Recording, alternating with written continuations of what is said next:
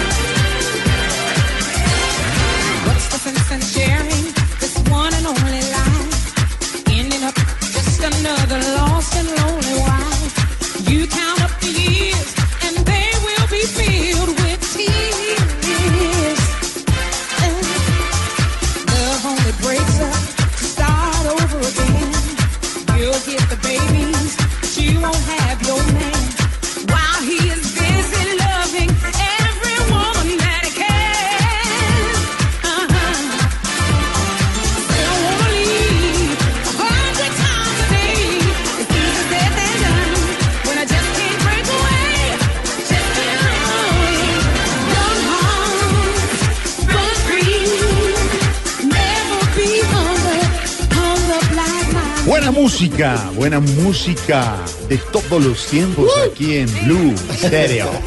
En Blue Stereo. Blue bien, porque tiene que hablar ahí con la Porque papa en la los que hablan, porque los que dicen así hablan así o no. Blues, blues Los que hablan así insultan a las policías y todo eso. Estamos a bien. esta hora con Santiago. Santi, Santi, nuestro DJ Santi, S- S- Santi. sí, buenas tardes para todos.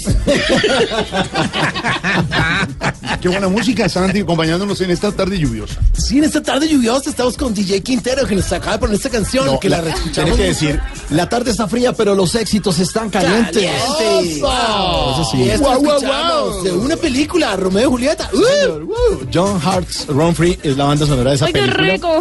de 1996 y es un remake porque esta canción original es de 1976 de Candy Stanton y hoy vamos a hablar precisamente de eso, de juventud, como los eh, corazones jóvenes que andan libres, como lo dice esta canción de Kim Marcel de 1996. Vamos a hablar de juventud porque es muy importante los millennials, los millennials en estas elecciones presidenciales.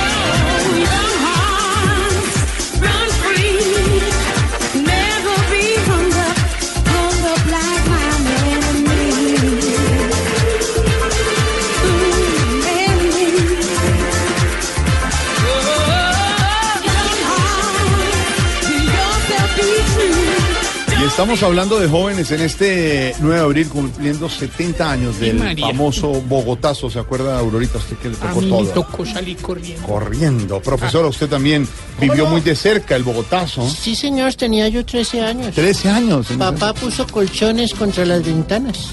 Ah, sí. Sí, ante la turba, ante Eh, la eh. turba, perdón, que esta gente se, se abarrazaba sobre las calles. Era impresionante. Eran impresionantes. Jorge, ahí fue cuando todas las marujas se conocieron robándose un inodoro. En el Bogotazo. Eh, eh, Aurorita, ¿dónde estaban en el momento del Bogotazo? ¿Vivía en Bogotá? Me acuerdo mucho que me sonaba esta música en la... Tranquila, no llore. Tranquila. tranquila. Me mueve tanto recuerdo. Se estaba celebrando, don Pedro Viveros, el 9 de abril de 1948, una reunión muy importante que dio el punto de partida a la OEA en señor. Bogotá. La firma de la Carta de Bogotá se llama. Que Exactamente. le dio el origen a la OEA. En, en Y con los disturbios era un viernes, se traslada esa reunión en las instalaciones del gimnasio moderno que era muy al norte de Bogotá después de la 72 y ahí se Y ahí- salva ahí es lo de la donde OEA. El Bogotazo, hace 70 ¿Cómo años. olvidarlo, padre? ¿Usted sabía? ¿Usted, qué- Abrí los ojos y todo estaba oscuro. ¿Usted estaba ahí? No, eh, todavía en una parte del cuerpo de mi padre. Abrí los ojos y todo estaba. Jorge Alfredo, tres cosas importantes que ocurrieron en Colombia.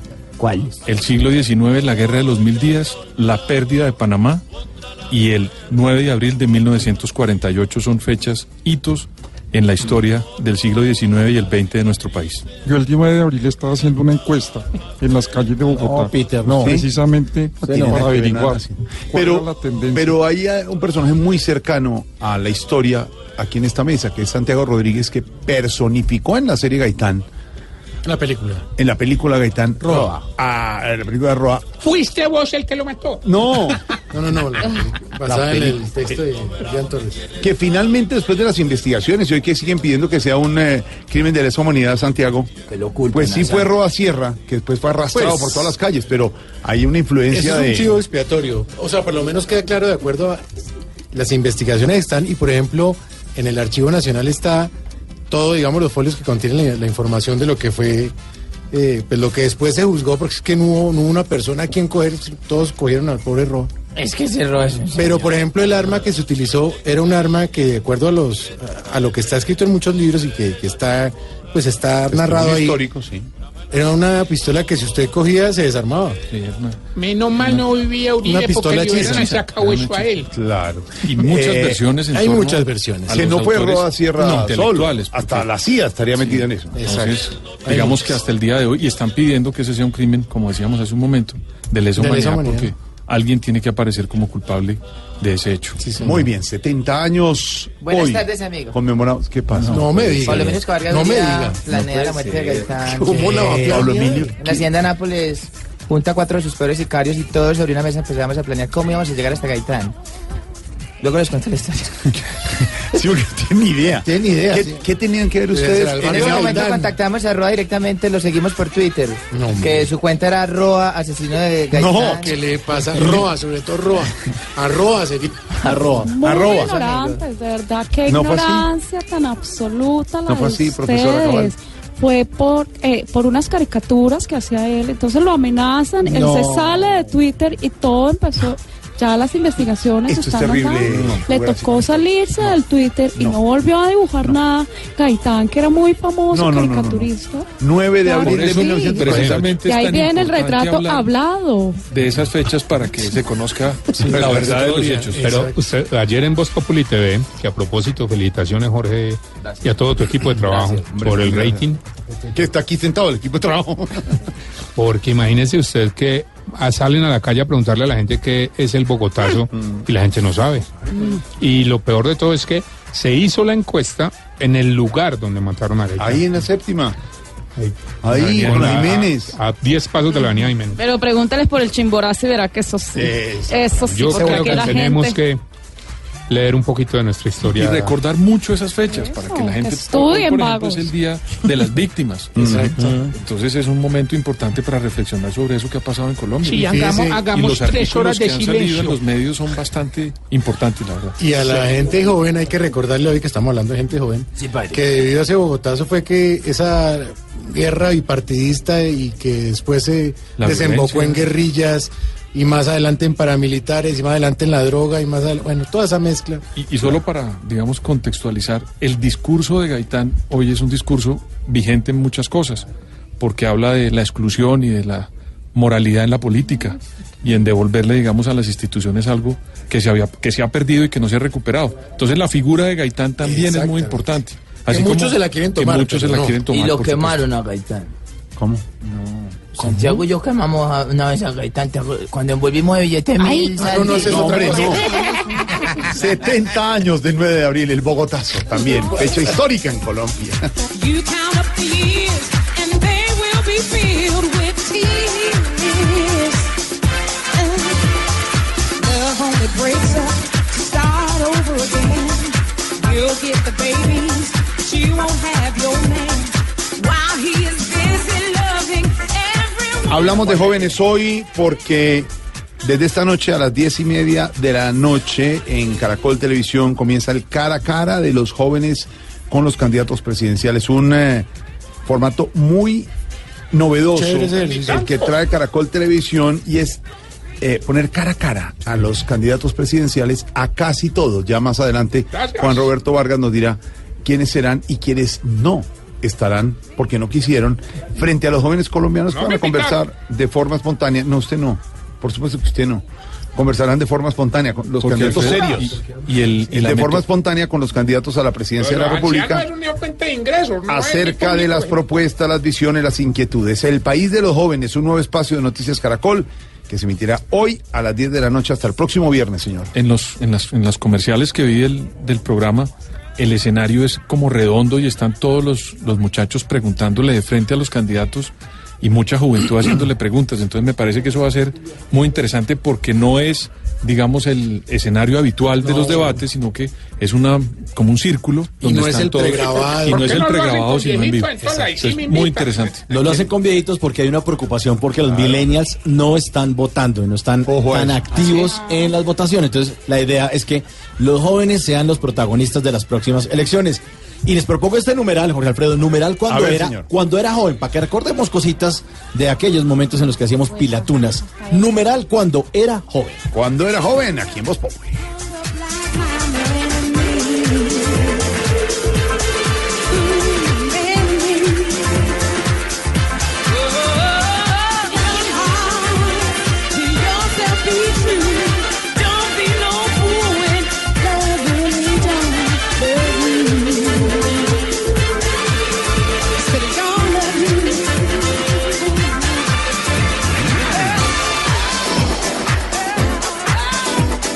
Don Wilson Vaqueros, el jefe de reacción de Blue Radio. Hasta ahora muchas eh, noticias. Hoy lunes 9 de abril, 70 años del Bogotazo. Más adelante pasaremos acá a la encuesta de la que refería Diego Briseño, hecha en Voz Populi TV, ahí mismo, en el sitio donde fue asesinado Jorge Jesús Gaitán, manos de Roa Sierra. Y en ese mismo sitio salimos con las cámaras de Voz Populi TV a preguntarle a la gente qué es el Bogotazo. Le decía, un señor muy amable, un señor como que aquí, ¿no es la capital de Colombia? La capital muchas de Bogotá. cosas. La capital de Bogotá. Vamos a ver porque lo que decía y la referencia que hace y la referencia que hace Pedro Viveros es cierto. Hay que mirar la historia para no repetirla y conocerla, por supuesto. Hoy hablando de los jóvenes, don Wilson Vaquero, noticia del día. Noticia del día, don Jorge Alfredo, que tiene que ver con el mundo, con el ámbito internacional, porque la embajadora de los Estados Unidos ante la ONU le ha pedido al Consejo de Seguridad actuar luego del eh, supuesto ataque químico en Siria que dejó decenas de víctimas, recordemos, y que tiene consternado al mundo entero. Y advirtió que su país, es decir, que eh, Estados Unidos, la Casa Blanca, está preparada para responder. Rusia ha dicho que no hubo ataque químico, pero las dudas que quedan en torno a este episodio, en todo caso, muy triste, porque además eh, de las innumerables víctimas, muchos son niños, eh, pues está esta situación de por medio que genera muchas más tensiones a nivel internacional. En Washington, lo último, Jaime Moreno, buenas tardes. Hola, muy buenas tardes. Avanza el Consejo de Seguridad de las Naciones Unidas en donde se discuten acciones hacia el régimen de Bashar al-Assad debido al ataque químico que se dio este fin de semana contra la población civil. Only a monster targets civilians and then ensures that there are no ambulances to transfer the wounded. La embajadora de los Estados Unidos, Nikki Haley, dice que solamente un monstruo ataca a civiles y se asegura de que no haya ambulancias para trasladar a los heridos. Se espera que en las próximas horas Estados Unidos tome una decisión sobre la respuesta que le piensa dar al régimen de Bashar al-Assad. Jaime Moreno, desde Washington, con información. La explicación, la del presidente Santos, eh, sobre la salida de Gloria Ospina de la dirección ejecutiva del Fondo Colombia en Paz. Una mujer y funcionaria que ha estado muy cerca al doctor Pardo en muchas eh, de sus ocupaciones y ahora resulta con unas investigaciones, sobre todo con todos los cuentos alrededor de la chequera de la paz, don Wilson. Es que son muchas las dudas, Jorge, que se han generado en torno al manejo de estos eh, recursos. Recordemos eh, que incluso se llegó a hablar acerca de una cercanía entre la gobernadora del Valle y la funcionaria también eh, que estaba al frente del Fondo de Solidaridad, eh, del Fondo Colombia Solidaria.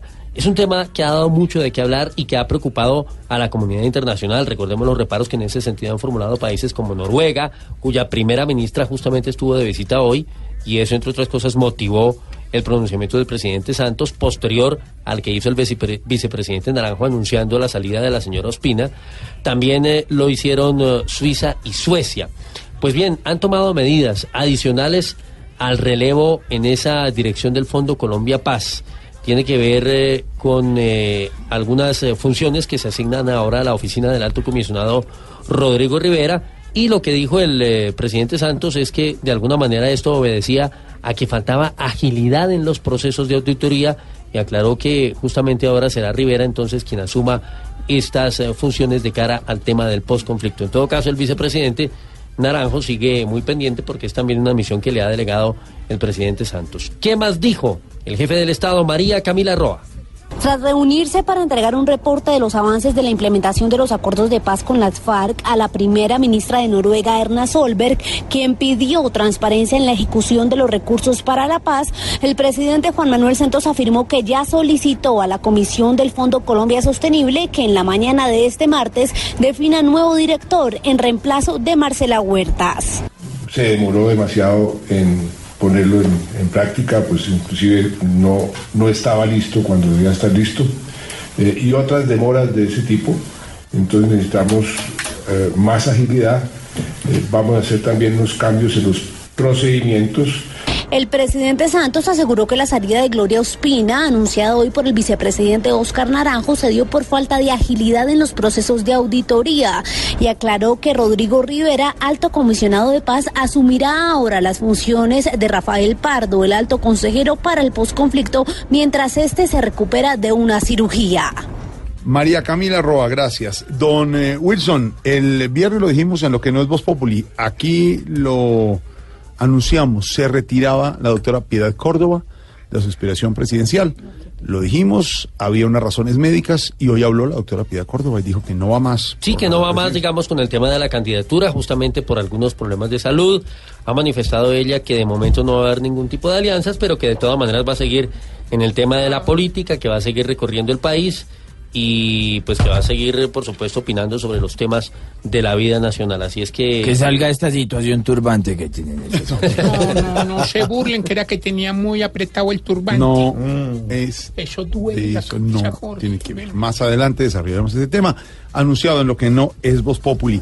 Hay reclamo, don Wilson Vaquero, reclamo en el Día Nacional por la Memoria y Solidaridad de las Víctimas, de las que nos hablaba Pedro Viveros hace un momento. Sí, es una voz que escuchamos no solamente de cada 9 de abril en los últimos años, sino de manera un poco más eh, frecuente y tiene que ver con la inconformidad justamente de las víctimas en temas como la reparación efectiva. Hoy se han realizado múltiples eventos conmemorativos porque es el Día de la Memoria y Solidaridad con las Víctimas. Como decimos, sin embargo, algunas de ellas, en particular las que se concentraron en la Plaza de Bolívar desde las horas de la mañana, han reclamado mayor efectividad en la política de reparación. Según la unidad de víctimas, cerca de 800 mil personas han sido indemnizadas administrativamente con una inversión de 5 billones de pesos. Pero a pesar de esas cifras, quienes padecieron justamente el rigor de la guerra sienten que todavía ese alivio no llega. Cindy Ariza. Pese al balance que ha entregado el gobierno en materia de atención y reparación a las víctimas del conflicto, hay reclamación por parte de algunas de ellas para que se les tenga en cuenta en este proceso. En la Plaza de Bolívar, en el centro de Bogotá, las víctimas del conflicto armado colombiano pidieron al gobierno que redoble esfuerzos para que todas las personas afectadas por la violencia sean atendidas. No me han, o sea, no me han colaborado como es, dignamente como esto. Quedé viuda, con hijos, me ha tocado luchar con ellos acá en Bogotá y no me han ni la indemnización, ni vivienda, ni nada. Yo no tengo nada. Que la reparación de las víctimas se haga, que no se roben más los recursos de nosotros, y sino que acaben con esa, con esa unidad de víctimas que es la que está robando los recursos de nosotros. De otro lado, la Comisión de la Verdad recibió formalmente de la familia de Jorge Eliezer Gaitán un folio con la información histórica del magnicidio del caudillo. Según el presidente de la comisión, el padre Francisco de Rú, la información aportada será fundamental para el esclarecimiento de los orígenes del conflicto armado. Cindy, pues en 16 meses de fin del conflicto con las FARC se ha podido salvar la vida de 3.000 personas. Eso lo dijo la directora de la Unidad para Víctimas, Yolanda Pinto, y además dice que eh, se redujo la acción de las minas antipersonal en un 93%. Es una muy buena noticia. A este tema hay que ponerle mucho cuidadito. Cuidadito. Cuidadito, cuidadito.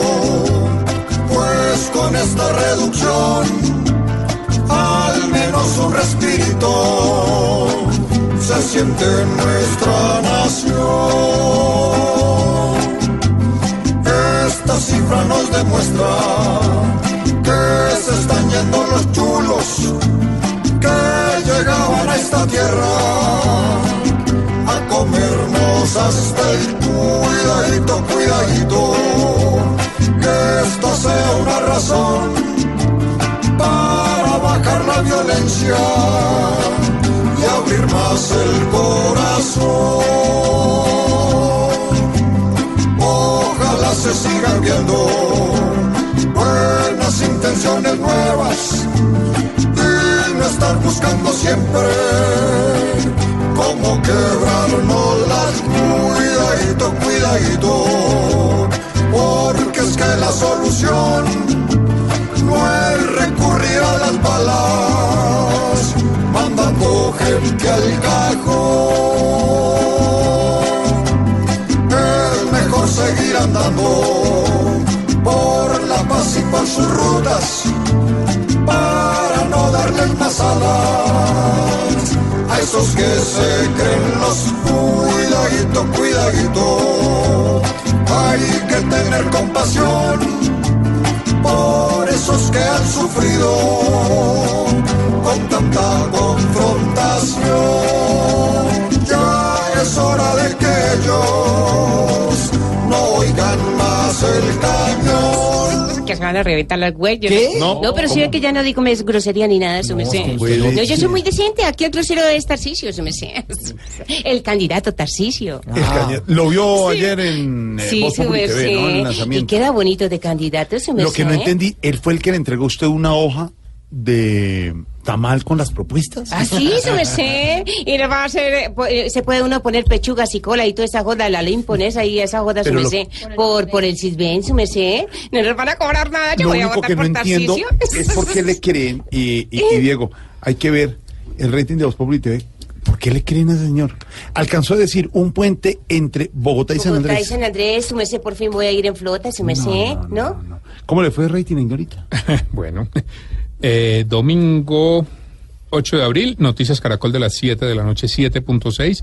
Los informantes 8. Perdóneme, ¿Noticias Caracol cuánto? 7.6. Claro, don Pedro Viveros y don Álvaro Forero. En el Claro. análisis Ay, de sí. Colombia decide, eh, haciendo Los- la proyección, el análisis. El noticiero normalmente saca 10, 12, ¿verdad?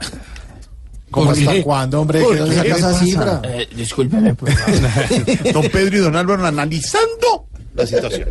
Noticias Caracol 7.6, Los Informantes 8.5, Séptimo Día 10.5, Voz Populi TV 6.8. Ignorita. Ay, eso me sé. La saludan en los buses, es famosísima en el paradero, sí, ¿sí? En la sí. tienda. Y uno no, uno no se cree en nada, No. sencillo. Sencillo, me usted la- la Sí. en la tienda le dicen, ay, Sí, Ignorita. usted Ignorita, sabe". y uno sencillo. Y sencillo. Elegante, Sí. linda y sencilla. ¿Cómo? Elegante, linda y sencilla. Si quieren ver a Ignorita en Voz Populi TV, todos los domingos a las 10 de la noche en Voz Populi. Voz Populi TV, Voz Populi TV, aquí nos Ojalá que no sea solo tilín, tilín, pues seremos los jueces cuando estén en el ring. Voz Populi TV, Voz Populi TV, Voz Populi TV, Voz Populi TV.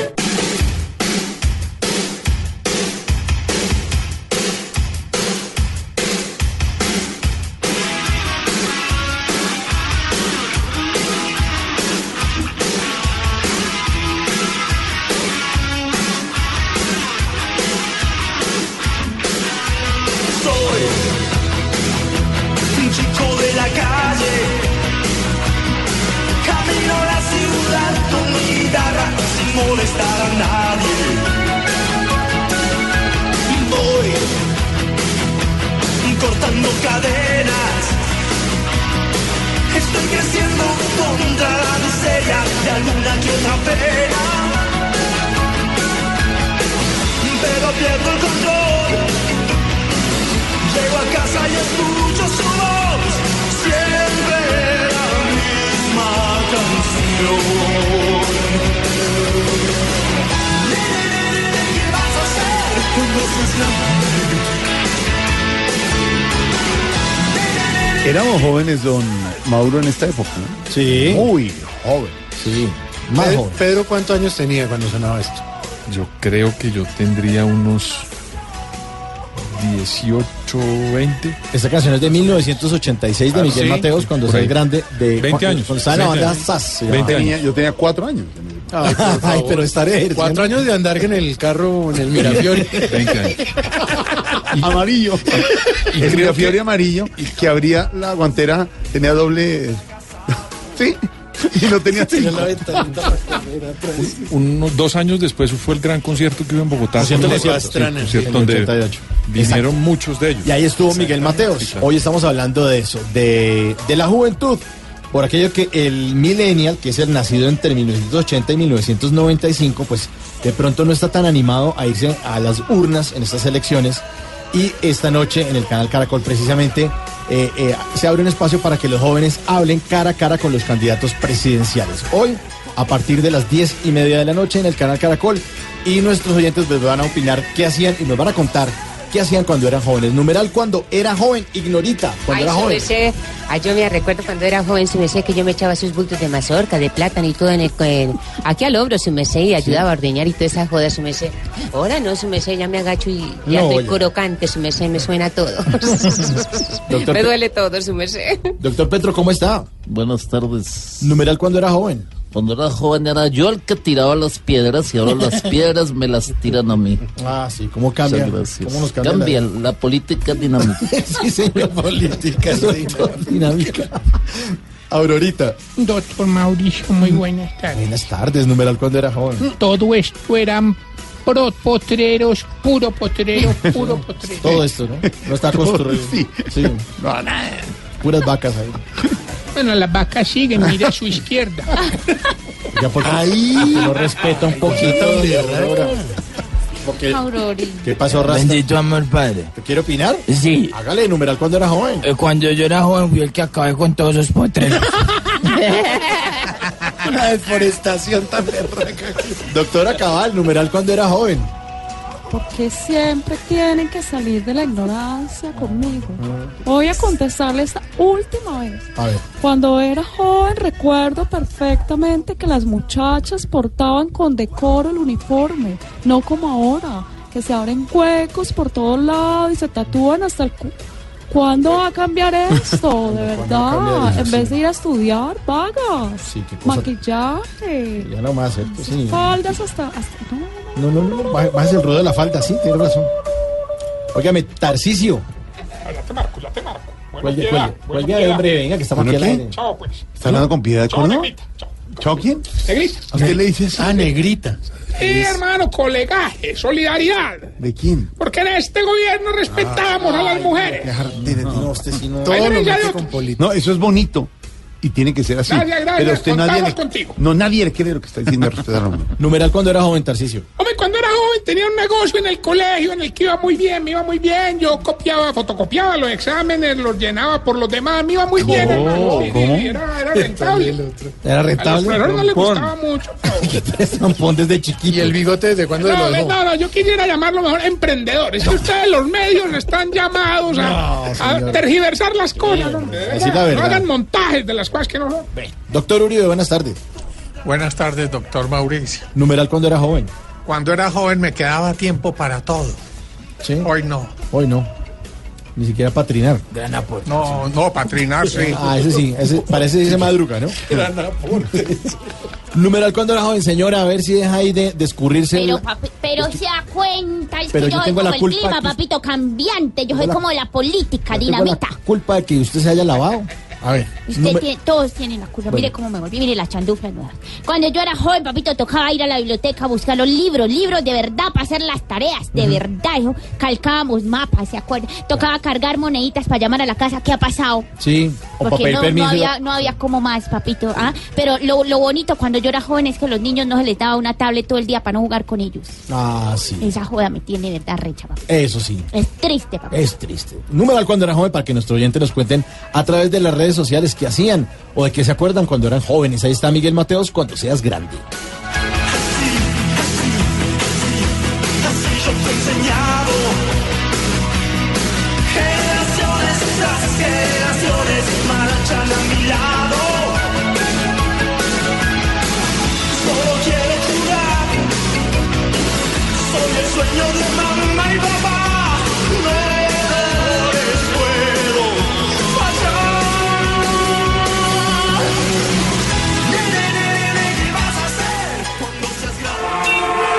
Estás en el trancón.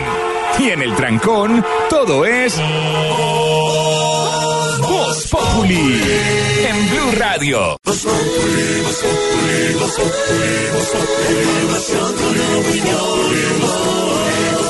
Tenemos opinión, mucha imaginación. La noticia está acá y el mejor buen humor.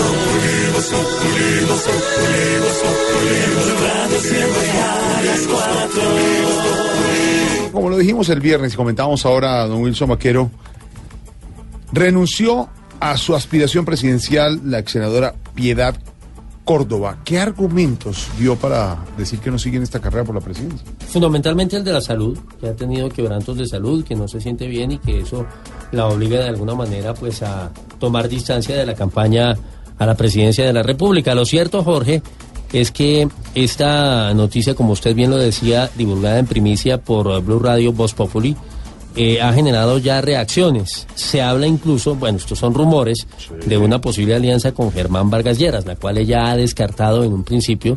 Dice que pues no va a haber alianzas de ninguna naturaleza, pero vamos a ver qué, qué sucede hacia futuro. Marcela Puentes estuvo muy pendiente, por supuesto, de esta primicia de Blue Radio.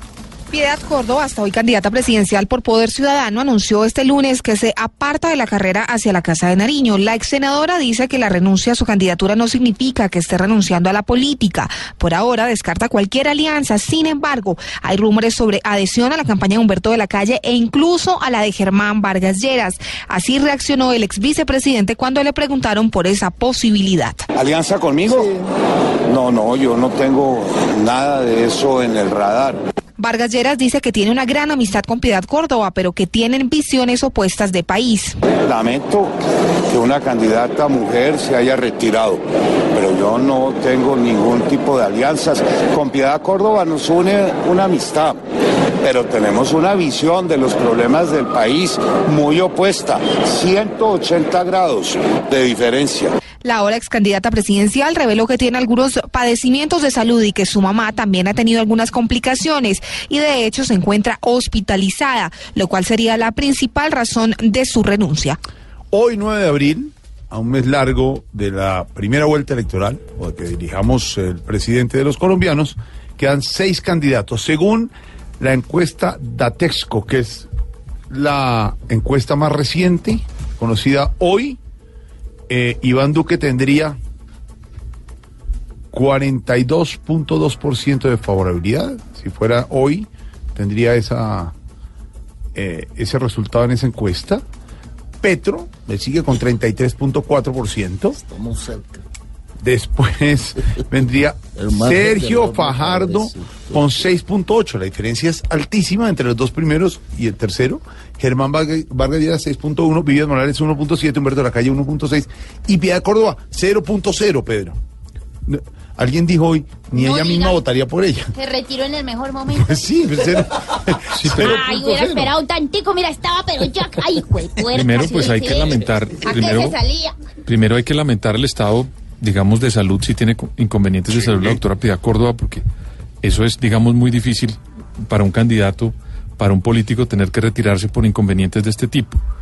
Pero paralelo a eso, pues ella tenía dificultades de tipo también político, porque no había, su campaña no había arrancado, no los no las estaban invitando a debates, no tenía, digamos, publicidad tampoco. Y en mucha, en, digamos, en mucha, en mucho se debe al alto negativo que ella tiene en las encuestas de favorabilidad, donde la doctora Piedad, pues no, no disminuyó nunca la desfavorabilidad que tenía. Entonces, es lamentable, la verdad, que se retire una mujer liberal, afro, y una mujer, digamos, de un departamento como el Chocó que se retire, o con esas relaciones con el Chocó, en esta situación Pero- sería bueno que continuara, pero pues lamentablemente tiene estas condiciones de salud que le impide continuar. ¿Por qué dicen que se iría con Germán Vargas Lleras? Acabamos de oír en el informe que nos presentó Wilson que Germán Vargas dice, no, a mí no, no, no tengo nada que ver ahí. ¿No sería más lógico? ¿Pero Vargas Y- Lleras desperdició esos votos? Ay, No, oiga, si 0.0. es agradecido también. Pero, Piedad Córdoba, ¿no es más lógico con Humberto de la Calle o con Petro? Eh, digamos, con Petro ella lanzó un mensaje hace unas semanas diciendo que Petro era el candidato de las FARC. Recuerden que la semana Sí. pasada hubo un debate en torno a eso. Entonces no creo que las relaciones con él estén... ¿Con Humberto de la Calle?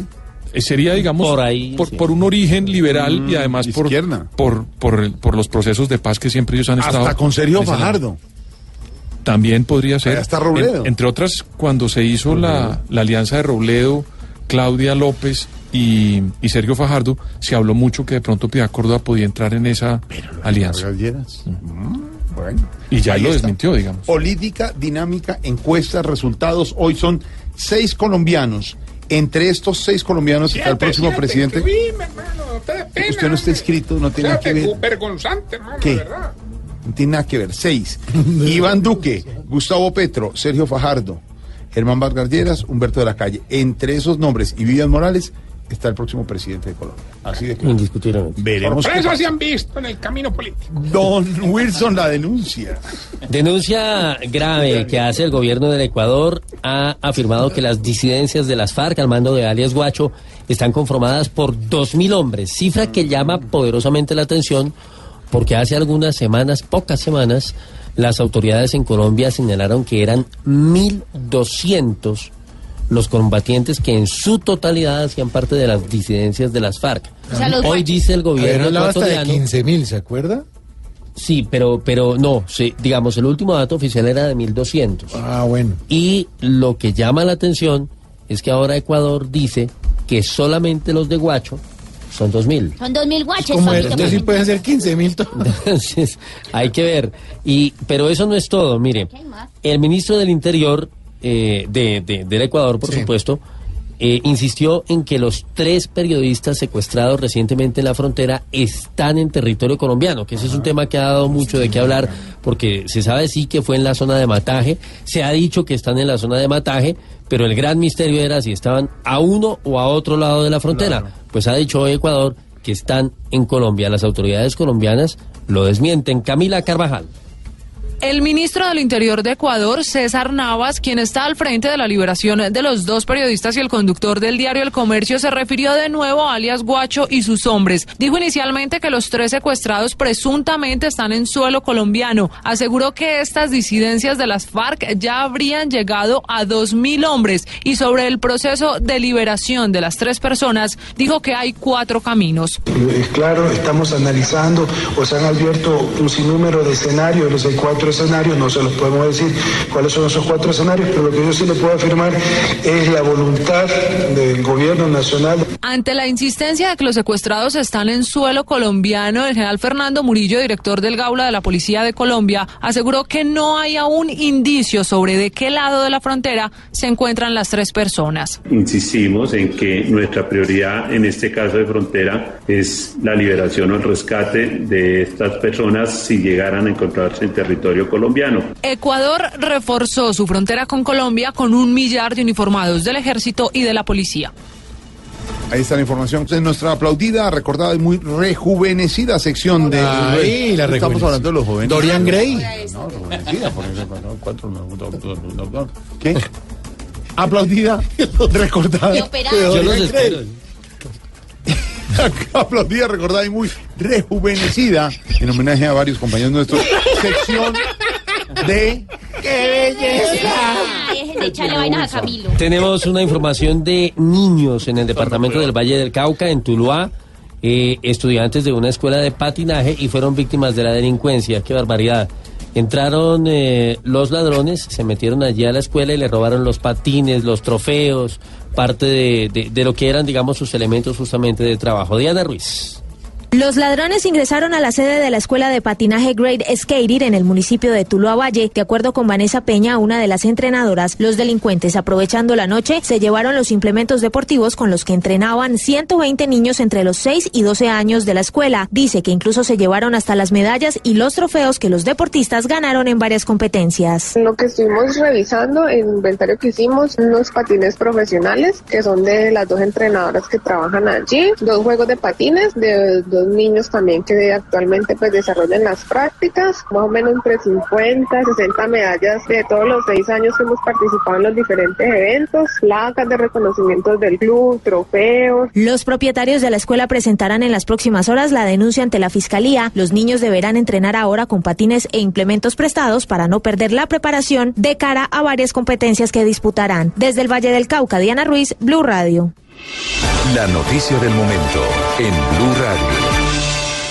Información de última hora, don Wilson. En este momento, allanado y capturado Jesús Santrich de las FARC. ¿Qué pasó? Sí, señor, uno de los eh, jefes de la ex guerrilla, quien eh, además eh, ha llevado una vocería política importante por parte de ese movimiento. Su residencia aparentemente es objeto de esa diligencia que usted señala, Jorge, y la información que se nos transmite es que ha sido capturado.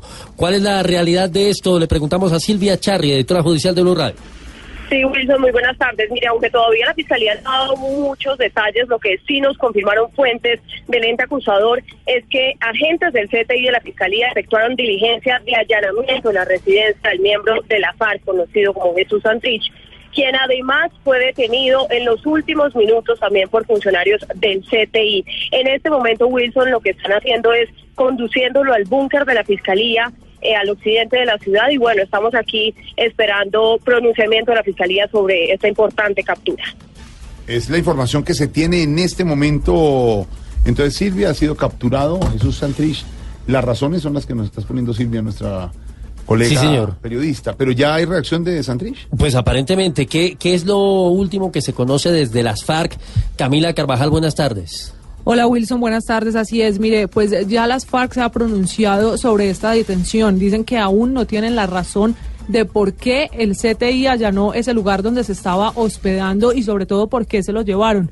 Lo que ha dicho también es que se debería, según lo ha dicho Alape, a una decisión del fiscal general de la Nación que textualmente pues aseguró se fue en contra del proceso de paz. Están a punto de irse ellos también al búnker de la fiscalía a buscar una respuesta. Así lo dijo Alape. Sí, efectivamente, hace unos 20 minutos la, la, del CPI de la Fiscalía allanó de manera violenta el, el sitio donde está alojando Jesús Sánchez, ¿En qué, ¿En qué lugar de Colombia fue eso? aquí en Bogotá, en la ciudad de Bogotá. ¿Y qué dice el CTI? ¿Por qué? ¿Se lo llevaron capturado? ¿Se llevaron cosas del sitio? No tenemos información clara hasta el momento, pero todo indica que el fiscal tomó la decisión de oponerse abiertamente al proceso de paz y de sabotear este proceso. Hay una situación de emergencia en todo el colectivo de la organización y esto genera una situación demasiado confusa en la gente. ¿Por qué es entonces, digamos? Pues eso es lo que no queda claro, Jorge. Lo cierto es que dice Pastor Alape que, que no tiene mayor información, pero lo que sí deja claro él, y era lo que advertíamos hace un segundo, es que pues esto genera un ambiente muy complicado, digamos, al menos enrarecido en medio de, de- del proceso de implementación de los acuerdos de paz con las FARC, en un escenario ya de alguna manera, digamos, de posconflicto, por lo menos con la guerrilla ya participando en política, un tema bien complejo que generará múltiples reacciones y habrá que ver qué pasa entonces en el búnker de la Fiscalía. Un hombre fuerte en las negociaciones de las FARC, eh, Pedro. Muy fuerte, protagonista, una persona dentro de la negociación más como el intelectual, digamos, de ese proceso y una persona que, a pesar de que tenía unas posiciones muy fuertes y muy radicales, también era un hombre que con el que se podía deliberar y entrar en razones para resolver el conflicto. Muy difícil, habría que esperar un poco cuál es la razón y entenderla en su contexto para ver por qué sucedió esto. Detenido Santrich, eh, negociador de la FARC. Noticia en desarrollo aquí en Blue Radio. Papito, eso lo saca el fiscal de Aguilar, ¿no era? El falso fiscal, sí. Como Voz Populi es la voz del pueblo, vamos a abrir nuestras líneas telefónicas. Aló, buenas tardes, ¿quién habla? Quinterito.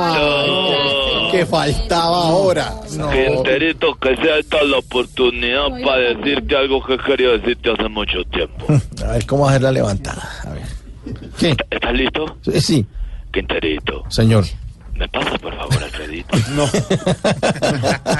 La saqué barata. Jorge Alfredo, por favor, al teléfono. Se- señor, ¡Alfredito!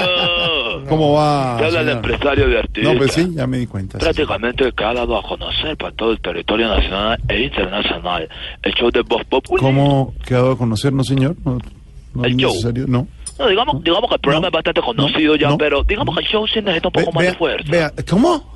Estamos tratando como de internacionalizar Ah. el show y de llevar todos estos grandes personajes con todo su humor y divertimento para toda la gente. Le noto un eh, dejecito, como una entonación rara, diferente, como si fuera. ¿Dó- ¿Dónde andaba metido, señor? Eso es correcto. Sí, ¿dónde andaba metido? Estaba en Rusia. ¿En Rusia? Sí. Estaba cuadrando el show para el intermedio del primer partido de la selección Colombia en el Mundial. No. Sí. ¿Cómo? Y entonces pues, le- a- y aprendí muchas palabras. Qué bueno. Por ejemplo, permiso, que es prostitute. ¿Cómo? Prostitute. ¿Así se dice, permiso? Permiso, sí. Pregúntale a Santiago que, que ha estado en Rusia. ¿Sí? Pedro Rivero que ha estado en Rusia. Pedro Viveros no está. Eh, Diego Rusia, no he Briseño que sabe harto de rusas también. De- sí, Tengo Diego. unas amigas con Amigo, pero no. Pro- prostitute es permiso. Eh, por ejemplo, Gracias eh, es pasiva. ¿Es pasiva? Es pasiva. Pasiva. Felipe Zuleta es pasiva. O sea, Felipe Zuleta, gracias. Gracias. Eh, Claro, entonces estaba allá con todo el tema del mundial. Y me pidieron un cantante, entonces estoy entre Maluma y Andrés Tamayo. No, no, no, un minuto, pero, pero Tamayo no canta, ¿Y es señor. que usted cree que Maluma sí? No, señor, respete. Respete, hombre. ahora ya, pues, con los artistas internacionales. respeta a Tamayo y respeta a Maluma, por favor. No, no, a los dos los respeto con, con toda la, con, No. eh, con determinación. ¿Con qué? En la admiración que se les tiene a un, a un hombre tan grande como lo es eh, Maluma. Mm. Y también a un hombre tan divertido, ¿no? Como lo es Maluma. Pero también, por supuesto, a un caballero que sabe mucho de, de superación personal. cómo lo es? Como lo es Maluma. Ah. Eh, pero cómo, cómo, cómo ignorar también a un gran amigo y a un gran compañero de trabajo, como ¿cómo lo es? Maluma. Y, pero, pero no podríamos ignorar en este caso a un hombre exitoso, como lo es Maluma. Ah, ya. Y también a Tamayo eh, con admiración. Con admiración. Y la. Y determinación. Bueno, ¿qué? Alfredito, ¿de verdad qué artista me recomienda que cante, que imite y que también haga reír? Eh, bueno, hay muchos eh, aquí en la mesa que son talentosísimos. De pronto, Camilo Cifuentes, que es el humorista completo en este momento en la región. Y está listo con nueva imagen. ¿Qué es eso? ¿Qué es eso? ¿Qué es ¡Ay, eso? se hiciste reír! Ah, ¿eso es una risa? ¡Ay, se hiciste reír! ¿Y por qué se ríe? Sí, que el humorista más completo que ha existido. Sí, sí, completo. Bueno, puede que ahora sí, porque antes no. ¿Por qué asegura eso? señor? No, porque cuando vivía el Mocho Sánchez, Mm. incluso la televisión les hizo una comparación entre el Mocho Sánchez y Camilo Cifuentes. E irónicamente era más completo el Mocho. No, señor, no. ¿Qué le pasa? No, no, no. Sigue de empresario nuestro humorista Loquillo, que sigue en gira mundial. Sí, nada más este fin de semana lo llevé a Perú ¿De verdad? y la gente lo amó. ¿De Prá- verdad? Prácticamente lo acogió como si fuera de allá, Alfredo. No, pues no tengo duda. Parece de, de allá, pues por, por no. Pues, pues porque es muy, muy. ¿Vos qué estás que- queriendo decir? No, que Loquillo es. No, no, no. No, es muy porque de ahí. un tono ir- irónico. No, no, no, que estoy diciendo que Loquillo parece ¿Parece de Perú. Es más, parece más de, parece más de Bolivia, incluso. Muy cercano a, respeto a mi artista. a la región andina. No, no, no, no, no. Muy no. cercano de No corazón. me debe de respetar que lo que yo no me metí con tu puta barriga nunca me no que te faltaba el respeto, ¿Cómo? nunca. Yo ¿Qué? nunca No, te he faltado el no respeto porque le falta respeto a mi artista. Estoy diciendo que cómo lo quieren en esa región andina. No, tú, tú estás diciendo otra cosa. No. Estás queriendo decir que los No, rasgos y de- con todo respeto, cariño y determinación, Loquillo, Loquillo tiene unos ras- rasgos muy, muy de tierra inca. Lo único, lo único, lo único que lo diferencia es la... la- O la- sea, la- lo volviste nada. no, pues, no, lo no, lo único que lo diferencia es la queratina. Lo demás... A lo que se echa en el pelo, Loquillo. Lo demás de verdad. Pero lo digo con cariño y con determinación. gelatina, papi. Qué. No gelatina. Dios mío, yo, yo porque llamé. Sí. Pero tú también eres inca. No, yo no renuncio. Tú también eres ¿Serás inca. inca? Tú también eres inca. No, señor. Desafortunadamente es mucho más loquillo. Incapaz. Inca. Un hombre de paz. Un inca de paz es un inca. Pero sí se parece. Si usted pone a ver a Loquillo y lo pueden ver. Tamaño es inca. No, es impresionante. Uno diría, Bolivia presente. Qué lindo. O sea, me destruyó el artista. Me lo acabó con determinación. no. Bueno, cambiando de tema, ¿cuándo va a volver a Rusia, señor? No, no tengo muchas ganas de volver, la verdad. ¿Por qué? No, porque cuando uno anda por la calle o, o se monta al, al metro o entra a algún sitio, Mm. Eso haga de cuenta que estuviera en un show de Oscar Iván. De, de Oscar Iván Castaño, ¿por qué dice No, eso? pues porque la gente no se ríe. A ver, ¿qué le pasa? este Sí, Oscar Iván cada vez que sale al escenario es una sola risa. Es una sola porque no hay una persona. No, no, no, digo, en general, en general, toda Ah, menos mal lo digo. Sí, en general. de verdad, y además Sí, con respeto y Oscar determinación. Iván también parece de esta tierra que estamos. Sí, señor. Yo soy pijao a mucho honor. Sí, señor. Pero no lo haga enojar que termina en berracatío. En Bueno, señor. No, lo quiero mucho. Claro, lo quiere mucho. El mejor programa Radio Car. Claro, ¿en el qué? Mejor cama de la radio Car. Ah, sí, en el carro, sí. ¿Me está escuchando ahí? No, ¿se le cortó un poquito de estar en Bolivia? ¿Se me está un poquito? En Ecuador. Pero- ¿Por qué no? Por el respeta más bien. No, no, no, le estoy Se diciendo. están dando. No coge su inca Sí. por el arriba. No, no, se le- se corta pa- muchísimo ¿No me escucha ahí? como la con mala comunicación. Está, como- menci- que, ma- que está mencionando a Bolivia que queda arriba. Arriba, arriba. Sí, Sí. señor. Sí, señor. Esa tierra de, de allá, porque... ¿Estás diciendo que lo que yo está indio río? ¿Qué? ¿Cómo? Está- ¿Lo que estás queriendo decir lo que yo indio? Sí.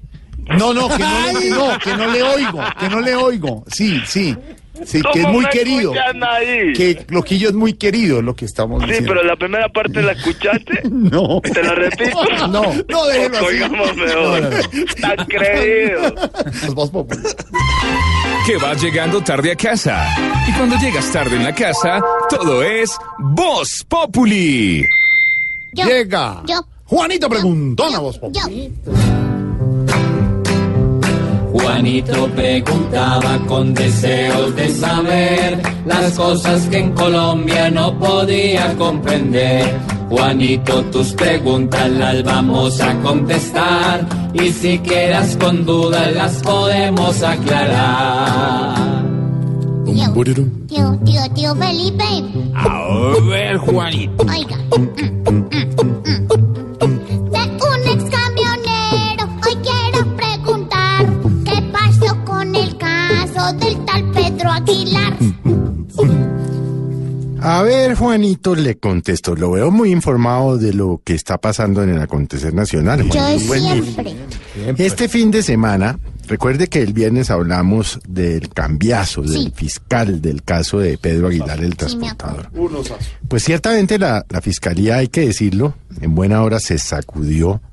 Este fin de semana, empezando por el viernes, hizo tres capturas importantes. La del falso fiscal, la de la abogada que se presentó en la audiencia donde soltaron a Pedro Aguilar, el em, extransportador, y la del abogado de Pedro Aguilar, que al parecer, por imágenes que ha filtrado la fiscalía, pues fue el gran artífice de este eh, esta serie de delitos que permitieron la fuga del señor Pedro Aguilar y posteriormente, este fin de semana, la captura de Pedro Aguilar.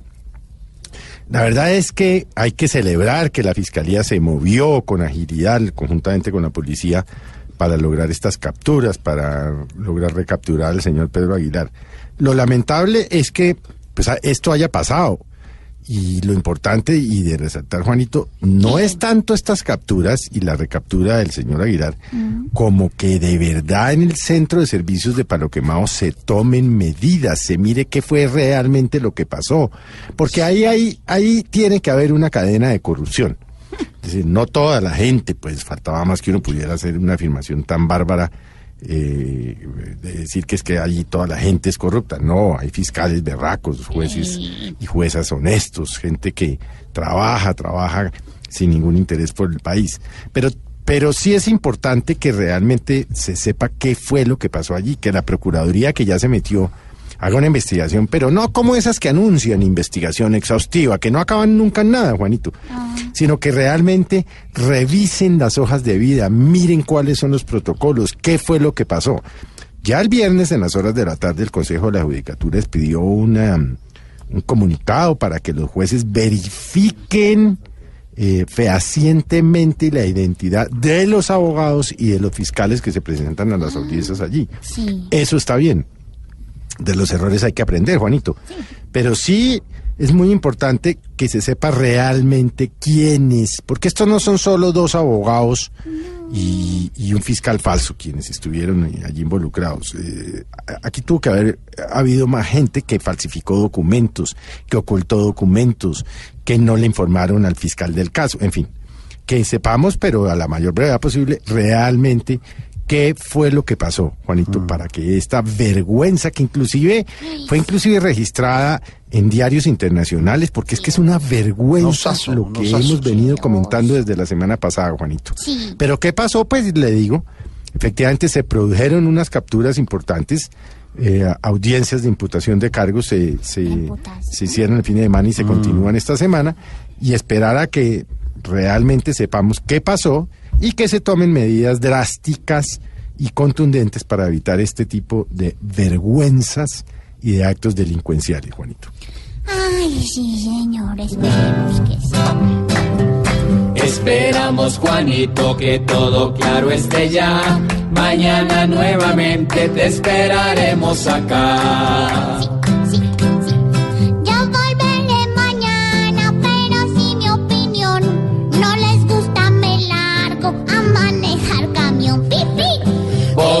Juanito preguntón siempre buscando explicación. Solo Blue Radio le dará contestación. Juanito Preguntón en Voz Populi. Y en unos segundos, Barbarito desde Cuba, la profe Cabal. ¿Rasta cuándo? Con todos los temas de actualidad. Y el domingo, a las 10 de la noche, en Caracol Televisión, Voz Populi. EB. Voz Populi TV, Voz Populi TV, mejor de tu equipo lo quieres relegar, danos el papayazo y tendremos de qué hablar. Voz Populi TV, Voz Populi TV, Voz Populi TV, Voz Populi TV. Oh yeah. Follow through, baby. So what we get drunk, so what we smoke weed, we're just having fun. We don't care who sees. So what we go out, that's how it's supposed to be. Cause you know I'm high as fuck. Young and wild and free. Uh-uh.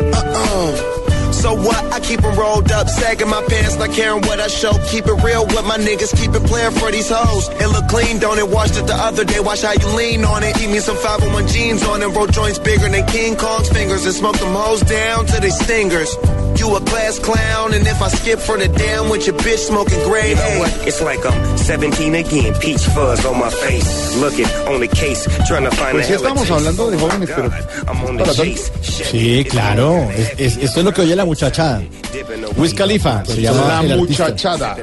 La muchachada que llama Mauro es la que se va a encontrar desde esta noche a las diez y media, toda esta semana, con Con los Candia los candidatos a la presidencia. ¿Los qué? Con los Candia Presi. Los can- Ni- Nico va a estar también en, con los candidatos a la presidencia. Pues si me invita yo voy a estar haciendo preguntas, pero no sé. O sea, a mí me, me hubiera gustado más ir como a un debate de Trump.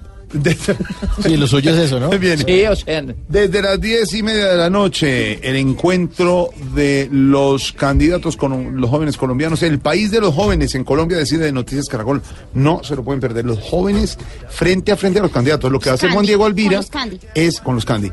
Es una moderación, ubicar un poco en los temas, pero son ellos los ¿Quién que preguntan. Juan Diego Alvira. Juan Diego con una cámara. Ah, ¿no? Pensé que ¿Va tenían que ser jóvenes todos. ¿Y qué pasa? Bueno, ¿Y qué opina el candidato?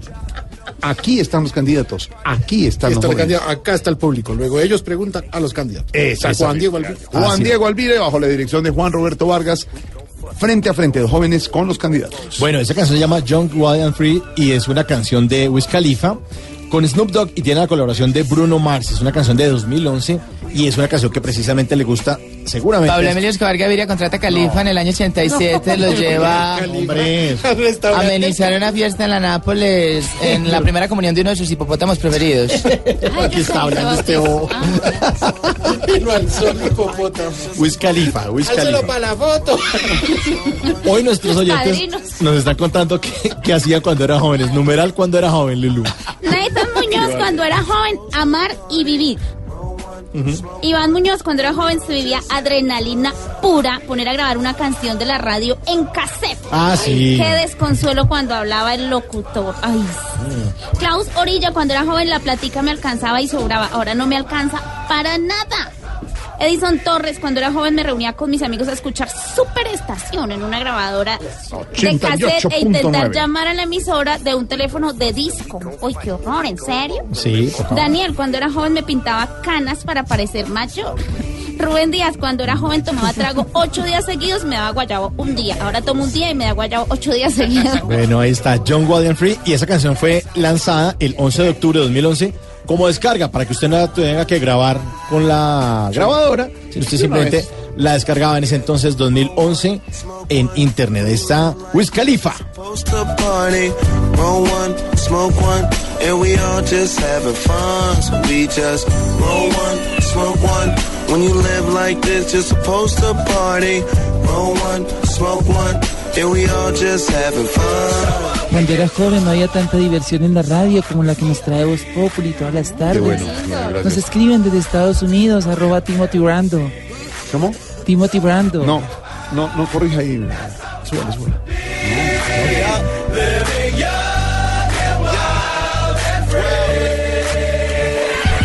Mucha atención, hay noticias de última hora en este momento. Silvia, ¿qué está pasando? Pues mire, mucha atención porque se acaba de entregar la electa congresista Aida Merlano. Recuerda que la Corte Suprema de Justicia la semana pasada había emitido una orden de captura en su contra. Todo esto por una serie de irregularidades en torno a las elecciones legislativas del 11 de marzo. Según la Fiscalía, Aida Merlano habría comprado con una millonaria suma cientos de votos de cara a estas elecciones. Los detalles de la entrega, Rodney Molina.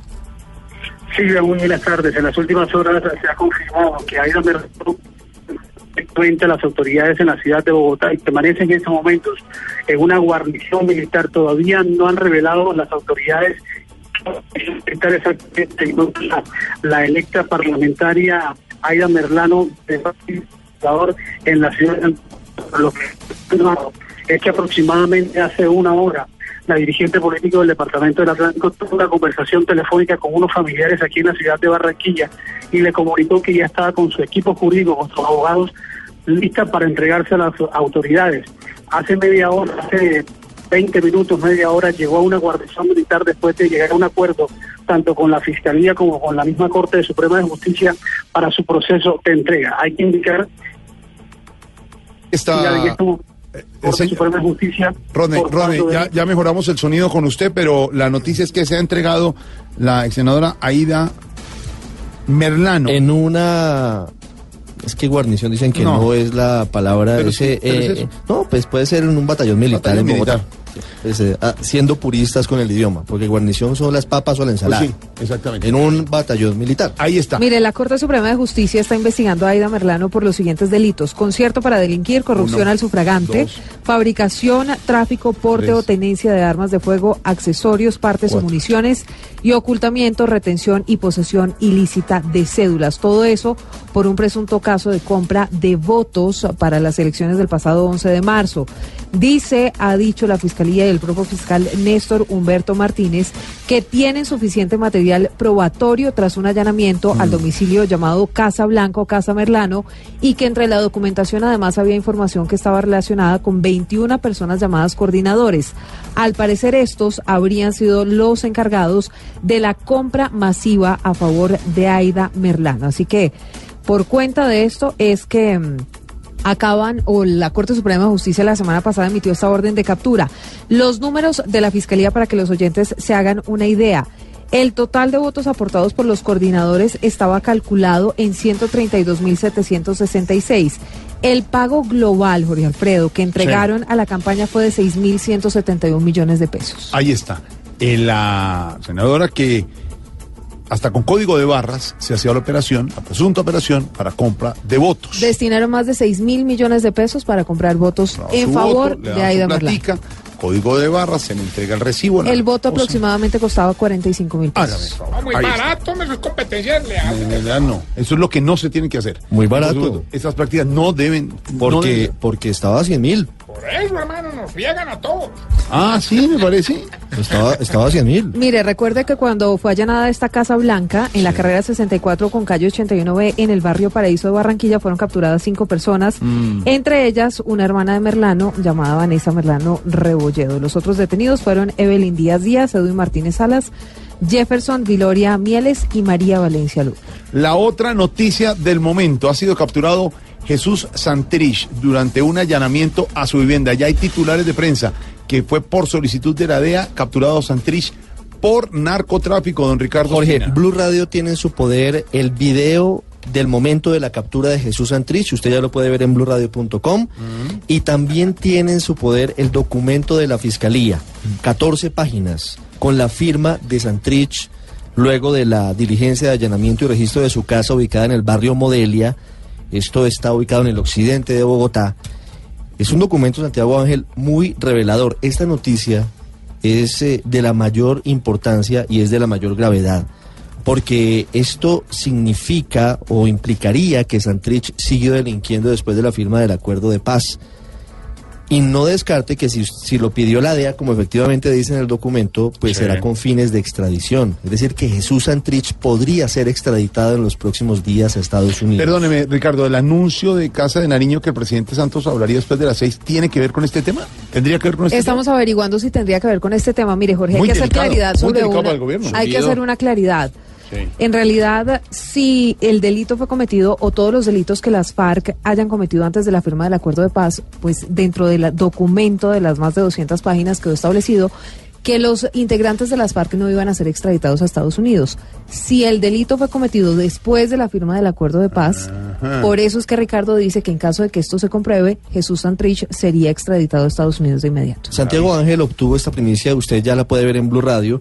Yo solamente leo un párrafo y Santiago les va a contar qué más hay en el documento, porque seguramente aquí está la carne La de la hamburguesa. claro. La carne de la hamburguesa de esta noticia que no sé hasta dónde tenga implicaciones en el acuerdo de paz en las elecciones presidenciales. Todo. Es decir, esto, esto patea el tablero. Dice lo siguiente. Debe señalarse que de la solicitud de asistencia judicial se establece la existencia de una investigación que adelantan en el distrito de la ciudad de Nueva York en contra de una organización criminal por delitos relacionados con el tráfico de grandes cantidades de droga desde Colombia hacia los Estados Unidos. Es decir, es una investigación en una corte de Nueva York. Y es allí, señala el documento de la Fiscalía, de donde se obtuvo la dirección del domicilio a allanar y registrar. Es decir, en las pesquisas llegan a una casa en Modelia, en Bogotá, y en la casa en Modelia, en Bogotá, vive Jesús Santrich.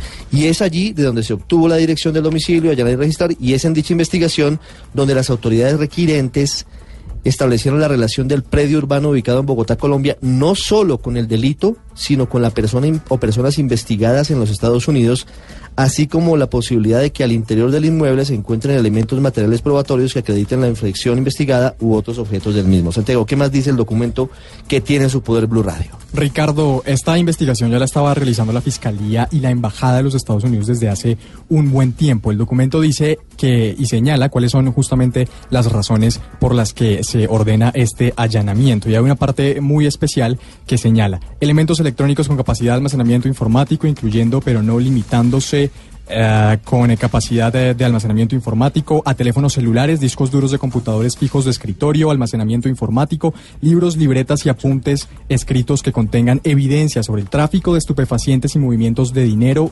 estupefacientes, armas de fuego y divisas de las que se pueda inferir que son producto, medio o instrumento de la conducta investigada. Y además hay un párrafo también eh, muy relevante que pues señala que esta investigación en efecto estaba siendo coordinada también con la Embajada de los Estados Unidos. En consideración de este delegado, la orden de allanamiento y registro del citado perdido, eh, del citado predio solicitado por la agregaduría jurídica de la Embajada de los Estados Unidos acreditada en Colombia es necesaria, proporcional e idónea si se tiene en cuenta que la diligencia se enmarca dentro de los lineamientos constitucionales y legales aplicables a los trámites de la asistencia judicial y la cooperación internacional. Eso lo que quiere Unidos. decir, señor, es que esto no es de hoy, que esto es una investigación profunda que tiene que ver Estados Unidos, la DEA, que lo venían siguiendo y que lo que están buscando, Ricardo, en ese sitio en Modelia, en el occidente de Bogotá, donde reside Santrich, es pruebas y que debía haber cosas ahí muy discientes. Si lo están diciendo en este momento, 14 páginas tiene el documento que acaba de conocer Blue Radio, Pedro. Esto no es una cosa hecha de última hora e improvisada. Y si se está anunciando declaraciones del presidente de la República después de las 6 de la tarde con este caso, es muy delicado y como dice Ricardo, tiene que ver con proceso de paz. Santrich no solamente elecciones. es No, claro. uno de los jefes de las FARC, sino que es congresista electo de las FARC. Congresista electo, negociador del proceso en, en Cuba, Es, Pedro. es uno de los, digamos, una de las figuras centrales del proceso y del hoy llamado de la Fuerza Armada Revolucionaria del Común, de la Fuerza Alternativa del Común, que está haciendo política des- después de la firma de los acuerdos. Entonces, yo sí tendría que esperar un poco la reacción del presidente, del gobierno, del presidente Santos, para evaluar muy bien cuáles pueden ser las consecuencias de un hecho tan importante como el que acaba de suceder. Solamente hay que recordar que la última gran extradición de un eje integrante de las FARC fue la de Simón Trinidad. Simón Trinidad, claro. Que sigue en Estados Unidos. Recuerde, en el año Bueno. 2004. Y que, y que tuvo tantos rumores de negociación para el proceso con las paz, eh, con las FARC de regreso a Colombia. ¿Usted no se imagina lo que significa en este momento la captura de un hombre que entregó las armas, de un hombre que transitó hacia el camino del acuerdo de paz, que es congresista electo eh, en medio de lo que significó esa negociación? ¿Por Tienen narco- que tener, tienen por que- narcotráfico? Tienen que tener muy bien amarrada la investigación y las evidencias tienen que ser muy sólidas, Jorge. Y lo Ahora, que dice Pedro, hay que esperar que diga el presidente Santos a mí me- después me- de las de la tarde. Porque en últimas el presidente Santos fue el Estado el que Pues claro. negoció. Esta captura además señores. se da en un momento muy importante y es que acuérdese que el presidente Trump llega el domingo aquí a Colombia. Claro. Es muy importante Uy, esa eso. coyuntura. Ya hay reacciones, Esa coyuntura Silvia, es muy de- importante. a la captura de... Y Mire, esto el no ha señor, caído el nada señor bien. Rex también estuvo por acá hace poco. Pero También. acuérdese que el señor Rex ya no es el secretario de Pero Estado cuando él de- vino no sería por ahí por joditas. Bueno. Por ahí no habría joditas ya. Pues decían Hay que, que era, averiguar. era Maduro y no. Estaba más bien cocinadita la cosa por otro lado. Bueno, mire, esto no ha caído nada todos bien. ustedes allá. ¿m? ¿Qué? Para que sepan, los tengo a todos detectados. No ¿Qué le pasa, que presidente Maduro? Usted más bien tenga cuidado el Pelugon, que del por Pelugon usted Master. Tenga cuidado que sobre usted hay una orden de captura internacional, presidente Sí, Maduro. Entonces, contamos. más bien, Por eso que no puede salir para Mira, mira cómo tiemblo tú. más ¿verdad? bien quédese Cierre, calladito y mira. Hay reacciones.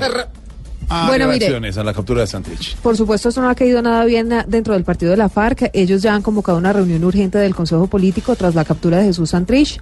Están calificando, entre otras, al fiscal Néstor Humberto Martínez como culpable de un atropello al proceso de paz. Esto fue lo que dijo en diálogo con Blue Radio Victoria Sandino, quien es miembro del Consejo Político de las FARC y senadora electa para el próximo periodo legislativo. Sí, estamos en este momento convocando a una reunión de la, del Consejo Político Nacional de- del partido, eh, es la dirección nacional, mejor dicho, para analizar la situación, por supuesto, para expresar nuestra indignación y, y seguramente hacer eh, pues algunas acciones que nos lleguen a esclarecer, pero el llamado que estamos haciendo es al gobierno nacional y también al fiscal a que respete el acuerdo, que respete lo pactado y que no sea eh, un obstáculo para la paz de Colombia. Estamos a la espera, por supuesto, de que Jesús Sa- Santrich llegue al búnker de la Fiscalía. Allí hay una periodista de Blue Radio, Silvia Charri. Eh, Silvia, lo que se ha hecho hasta el momento es que la captura de Santrich que se realizó en Bogotá por el CTI de la Fiscalía fue ordenado, como ustedes bien lo decían, por las autoridades americanas y al parecer el delito es eh, porte, tráfico o fabricación de estupefacientes y esto es muy grave porque recuerde que gracias al acuerdo de paz a todos los miembros de la extinta eh, guerrilla no les saben no les abren nuevos procesos en la fiscalía por actividades ilícitas, lo cual quiere decir que este delito que es relacionado con narcotráfico lo habría cometido Santrich recientemente después del acuerdo de paz. Recordemos que cuando hablamos del delito de tráfico, fabricación y porte de estupefacientes, estamos hablando directamente de narcotráfico. Aquí estamos pendientes eh, del pronunciamiento del fiscal general de la Nación. Al respecto, es toda la información. Silvia Charri, Blue. Ahí está la información. Atención, después de las seis de la tarde, ¿podría hablar el presidente Santos sobre este caso? También está la posibilidad que no hable solo y esté solo, estaría El con fiscal, el fiscal nos Néstor están Humberto confirmando, el fiscal Néstor Humberto Martínez está en la casa de Nariño. De Es decir, manera que las declaraciones que se den es. después de las seis de la tarde las darán el presidente Santos y el fiscal. Néstor Humberto Martínez Mm. en una coyuntura muy importante cuando faltan solamente cinco días para que Donald Trump esté aquí, cuando faltan solamente tres días para que Santos y Trump se encuentren En la Cumbre de las Perú Américas. en la cumbre de las Eso Américas. tiene toda una coyuntura. Después de las seis de la tarde, la reacción que usted está pidiendo, don Pedro Viveros, el presidente Santos y el fiscal general de la Nación hablarán de esto. Capturado Jesús Santrich en un allanamiento a su vivienda, 14 páginas el documento, tiene que ver la DEA y sería por narcotráfico. Muy delicada la situación en este momento que tiene que ver con el proceso de paz y también con la jornada electoral que se avecina en Colombia. Excusas y más excusas. Ay, ay, ay, entre el Quintero con Mauricio Quintero en Voz Populi. Métase entre el Quintero en Voz Populi.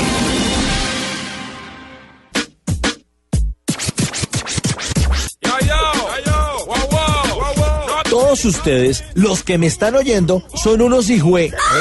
Uy, no, qué pena, estaba en un momento de ira y no quise ofenderlos. Me retracto. No era mi intención decir que todos ustedes son unos hijue.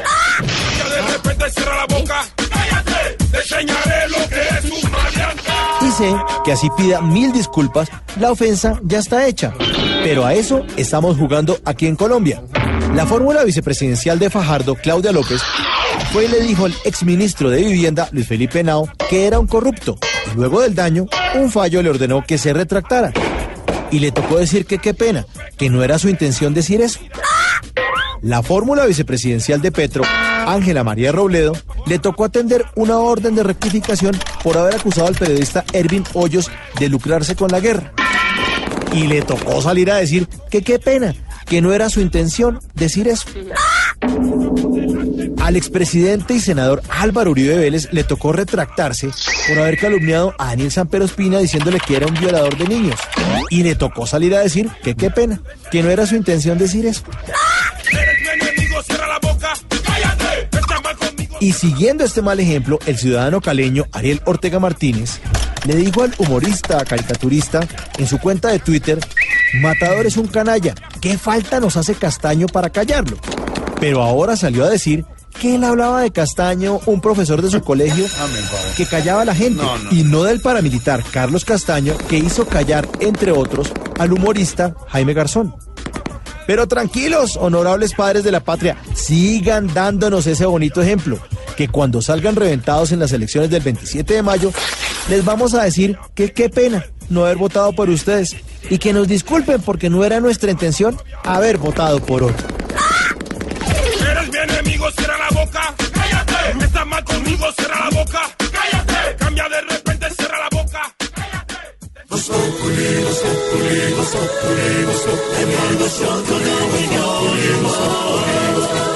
En Blue Radio.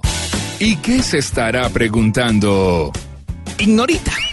Oiga, su merced, don Jorgito lindo de mi corazón, el tintico su merced. Contentos por la joda esa de la audiencia de la, del domingo, El rating del domingo, Esa joda rating, sí, su merced. Bueno, su merced, don Jorgito lindo de mi Tan corazón. divina ignorita. Eh, gracias, su merced. ¿Cómo es esa joda, su merced? Tema. Eh, tema. Cifra. Eh, cifra. joda. Análisis. Análisis. No. Situación. Y, y situación y esa joda, su merced. Eh, ¿Cómo así que se bajaron las cifras esas de las víctimas por las JAR y toda esa joda, su merced? Pues eh, ignorita la noticia es que el desescalamiento de la violencia y posterior eh, terminación. del- Desescalamiento, su Ya, ya le vamos a explicar Oh, con don Álvaro.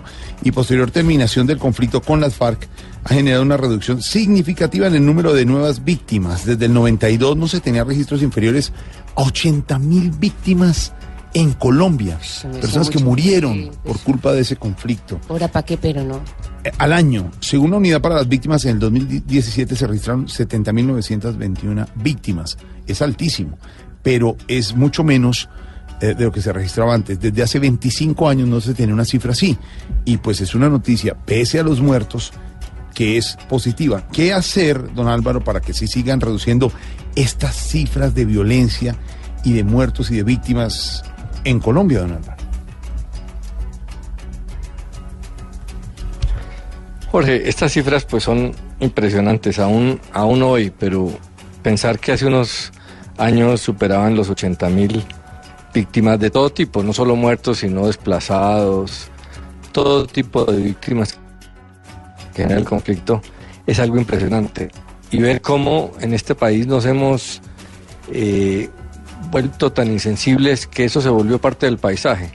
Hace unos años creíamos que ese era el mayor de los dramas, que era el principal problema del país, que había que hacer todo lo posible para combatirlo. Y con el acuerdo con las FARC se ha logrado mucho de eso. No, no tenemos una paz plena. de ese número de cifras, Álvaro, que recordamos, eran 80 mil y se registran ahora 70 mil 921 víctimas. Sigue siendo alto, como usted dice, pero obviamente es el más bajo desde hace 25 años.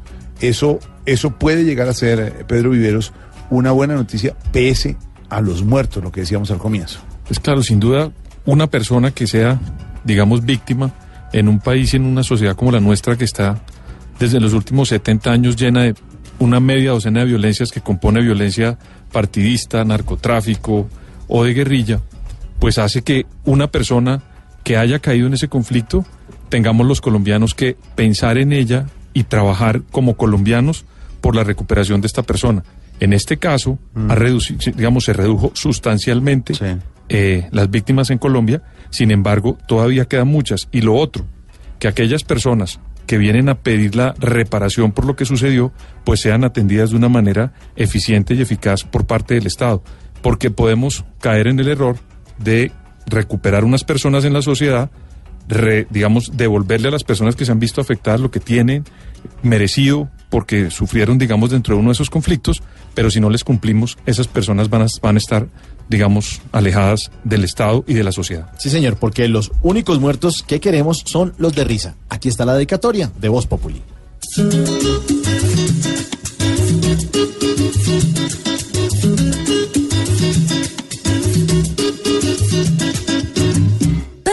Bella, la cifra no es mala. Y aunque nuestros días son mejores, no nos podemos dejar llevar. Porque aunque mucho hemos avanzado y la violencia un poco ha mermado, falta bastante por mejorar para poder estar celebrando que de acabarse de todo el llanto y de muertes más no hablar.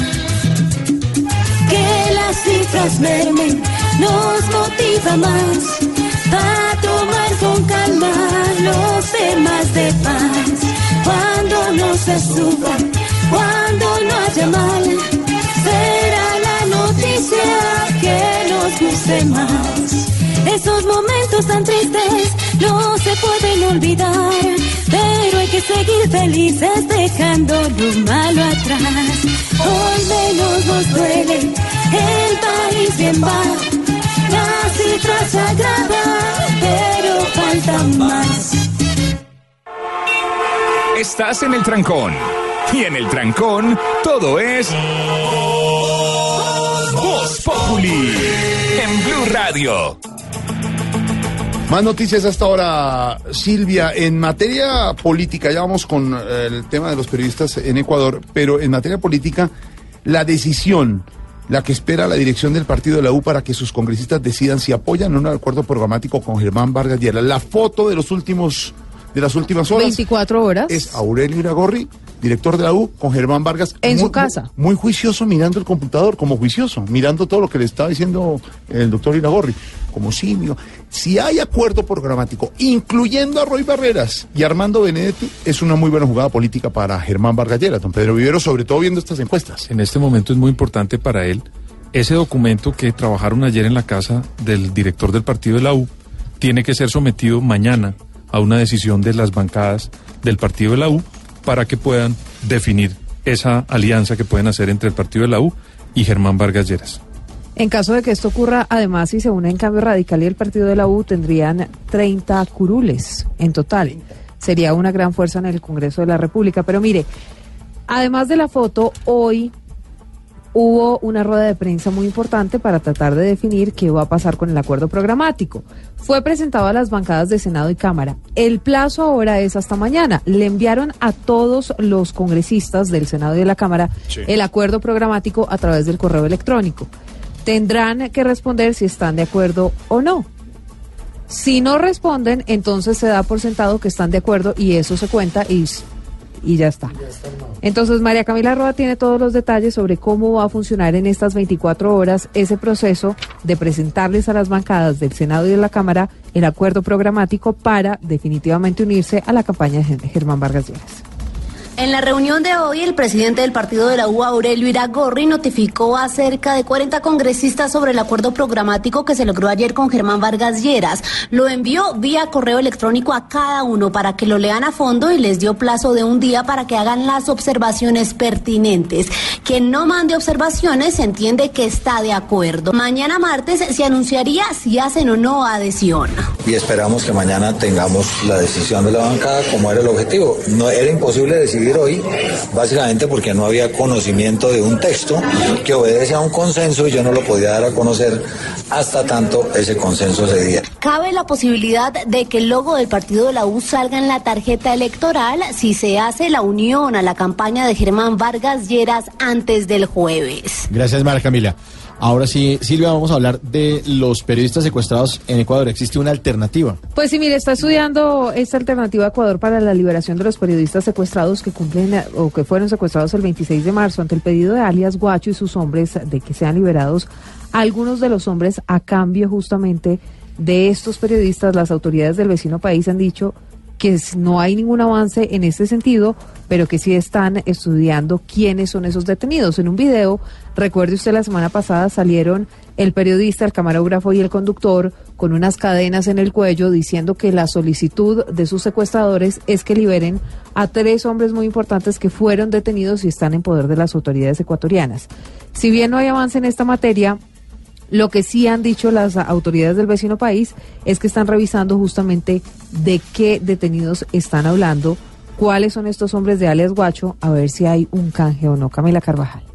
La ministra de Relaciones Exteriores de Ecuador, María Fernanda Espinosa, dijo que hay cuatro caminos en los que trabajan las autoridades de su país para la liberación de los dos periodistas y el conductor secuestrado. Sin embargo, aseguró que en ninguno de ellos hay ya luz verde para esa liberación. Sobre las personas que piden Guacho y sus hombres que están retenidas por las autoridades de Ecuador a cambio de los tres comunicadores, dijo que están en estudios y que esperan la mediación de autoridades internacionales para llegar a un acuerdo y a una liberación. Como lo señaló ya el ministro del Interior, ha habido ya varias demostraciones de interés de instituciones, de personalidades a nivel internacional, pues estamos siguiendo este, el proceso y los protocolos como corresponde. En Ecuador insisten que las disidencias de las FARC ya son crimen organizado transnacional, por lo que hacen un llamado a la comunidad internacional para que aboguen por la liberación de los tres ecuatorianos. Gracias, Camila. Existe ahora un rechazo eh, de la Fiscalía, del fiscal de Venezuela, eh, Silvia. Pues era lo que le estaba contando el presidente Nicolás Maduro. El Tribunal Supremo de Justicia, eh, que está que está funcionando por fuera de Venezuela, esta mañana ordenó o pidió una orden de captura internacional en contra de Nicolás Me van a Maduro. capturar, Pues, ¿verdad? Eso es lo que ustedes quieren, de verdad. no, presidente. No es lo que queremos, pero- Bueno, en todo caso, el fiscal Tarek William Saab dijo o rechazó esta solicitud de encarcelamiento que hizo el Tribunal Supremo de Justicia en el exilio en contra de Nicolás Maduro. Dice que esos mismos jueces están siendo investigados penalmente. Maritrini Mena. Quien dirige el Ministerio Público en Venezuela dice que la decisión contra el presidente Maduro no tiene validez y fustigó a los dos países que considera cómplices de estos jueces venezolanos. una acción bufa, delictiva, promovida desde Colombia y desde los Estados Unidos por pseudo abogados. Y la historia evaluará muy bien el papel de Colombia y de los Estados Unidos en contra de la familia venezolana, en contra de la paz de la nación. Calificó a los magistrados en el exilio como prófugos de la justicia, investigados por traición a la patria y conspiración. ¿Quién dijo que puede haber un TCJ ambulante? Que tú colocas un día en un país, otro día en otro país. Para el fiscal designado por la constituyente de Venezuela, no puede existir un tribunal que funcione fuera de sus fronteras. En Caracas, Maritrini Mena, Blue Radio. Y un día como hoy, un 9 de abril, pero de 1948, fue asesinado Jorge Eliezer Gaitán, lo que dio paso llamado, al llamado Bogotazo. Para eso tenemos a la doctora Cabal, que nos puede Ay, contar, no doctora, puede buenas tardes, ¿qué nos puede contar sobre este acontecimiento? Eso. Pero por Me qué? toca, ¿verdad? Sí, Porque ustedes no saben nada, Mauricio. pero por eso la llamamos a No, usted- usted se fue a mercar en el supermercado de la ignorancia y se llevó todo, ¿no? Usted acumula puntos allá. Echó toda la ignorancia en el carro, no dejó nada.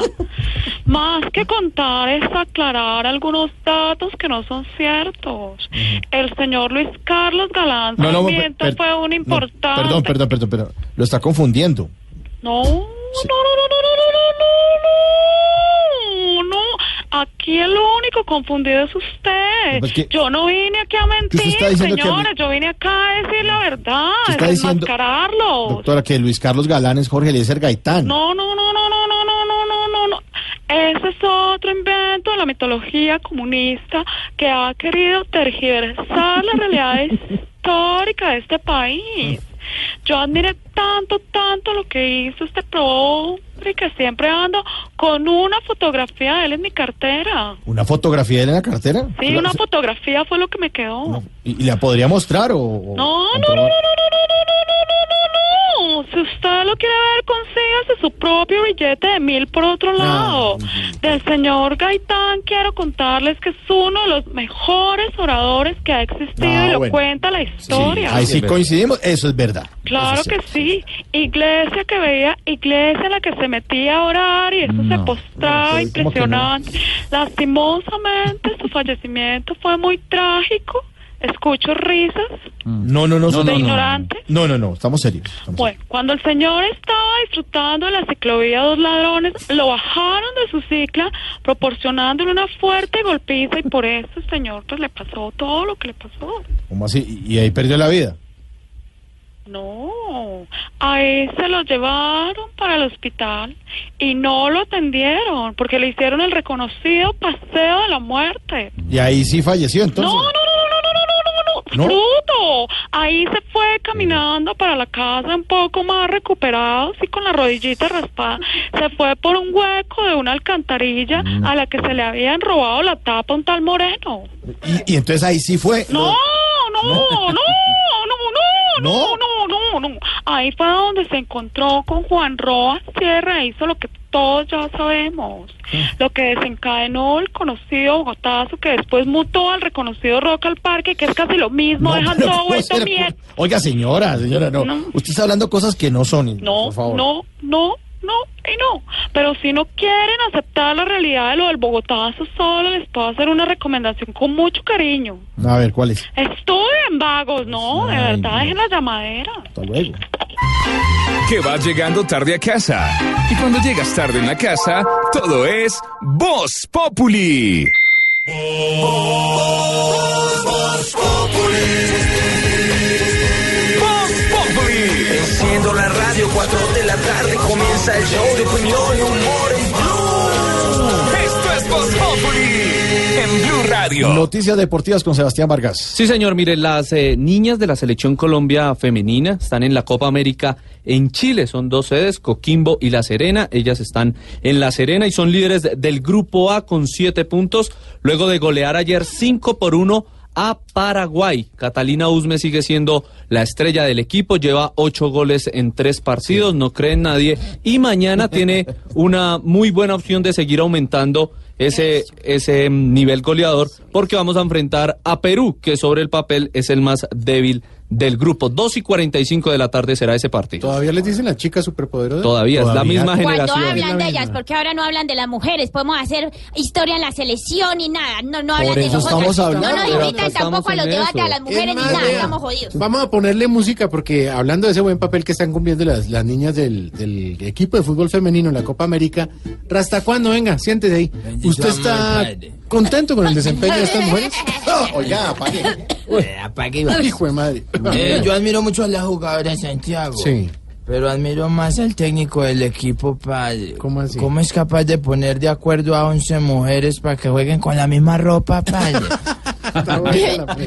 Qué bueno que a algunas mujeres les guste el fútbol como a los hombres para Sí. que dejen de estar viendo novelas todo el día. Hablando de eso, Santi, ¿supiste que ya apareció el IF? Sí, Uy, qué fin. emoción, Santi, cuando apareció. Yo estaba sufriendo tanto. Esa niña es muy perdida. Estas muchachas están como, como Santi y yo cuando nos juntamos, sí, volando. ¿Qué le pasa? A ver, más bien Vamos a cantar.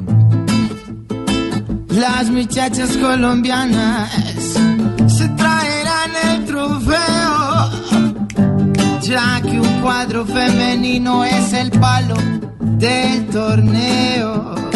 No ganaremos de arepa, porque el talento es notable. Como pajaritos sin Viagra, ellas están imparables. Qué bueno, Rasta. Y los domingos a las 10 de la noche está imparable el rating de Voz Populi. TV. TV. Voz Populi TV, Voz Populi TV, aquí opinión. Si al mejor de tu equipo lo quieres relegar, danos el papayazo y tendremos de qué hablar. Voz Populi TV, Voz Populi TV, Voz Populi TV, Populi TV.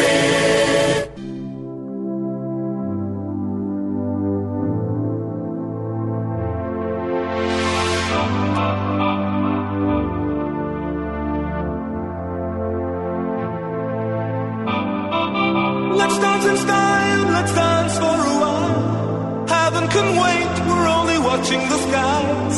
Hoping for the best, but expecting the worst. Are you gonna drop the bomb or not? Us live forever. We don't have the power, but we never say never. Sitting in a sandpit, life is a short trip. The music's for the sad man. Can you imagine when this race is won? Turn our golden faces into the sun. Praising our leaders, we're getting in tune.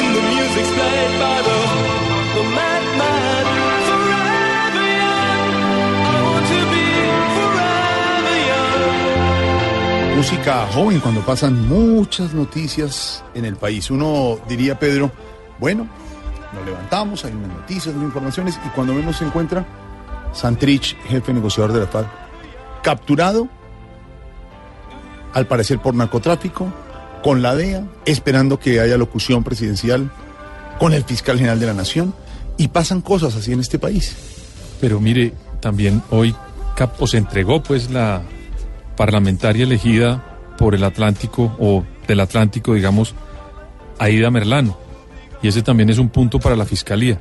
Entonces, si bien tenemos problemas como los que tenemos, hay una fiscalía que también está actuando de alguna manera. El fin de semana, al fiscal este que fingió ser fiscal, también capturaron a todas las personas que estaban comprometidas en eso.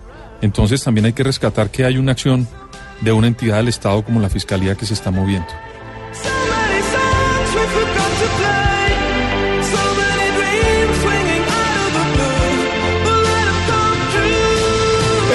Son noticias por un lado, pero también en el deporte hay noticias de último momento que uno diría, ay, ay, ay, que lunes está movido, don Ricardo. Son del deporte y son diplomáticas.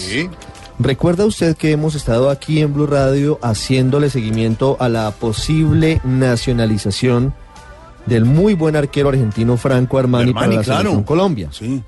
Que hubo una polémica en su momento, ex arquero de Nacional, ahora arquero de River Plate, porque algunos estaban de acuerdo, otros decían que la nacionalidad no se puede otorgar de esa manera y lo demás.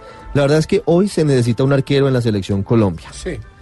Armani es muy importante en River Plate. No lo voltea ni a mirar el señor eh, Sampaoli, técnico de Argentina, porque dicen que el camerino lo manejan las esposas de los jugadores y la esposa de Armani como que no se la lleva bien con ellas, entonces lo tienen vetado. Así manejan el fútbol Mm. Así hoy en de claro, Argentina, sí. quien lo creyera.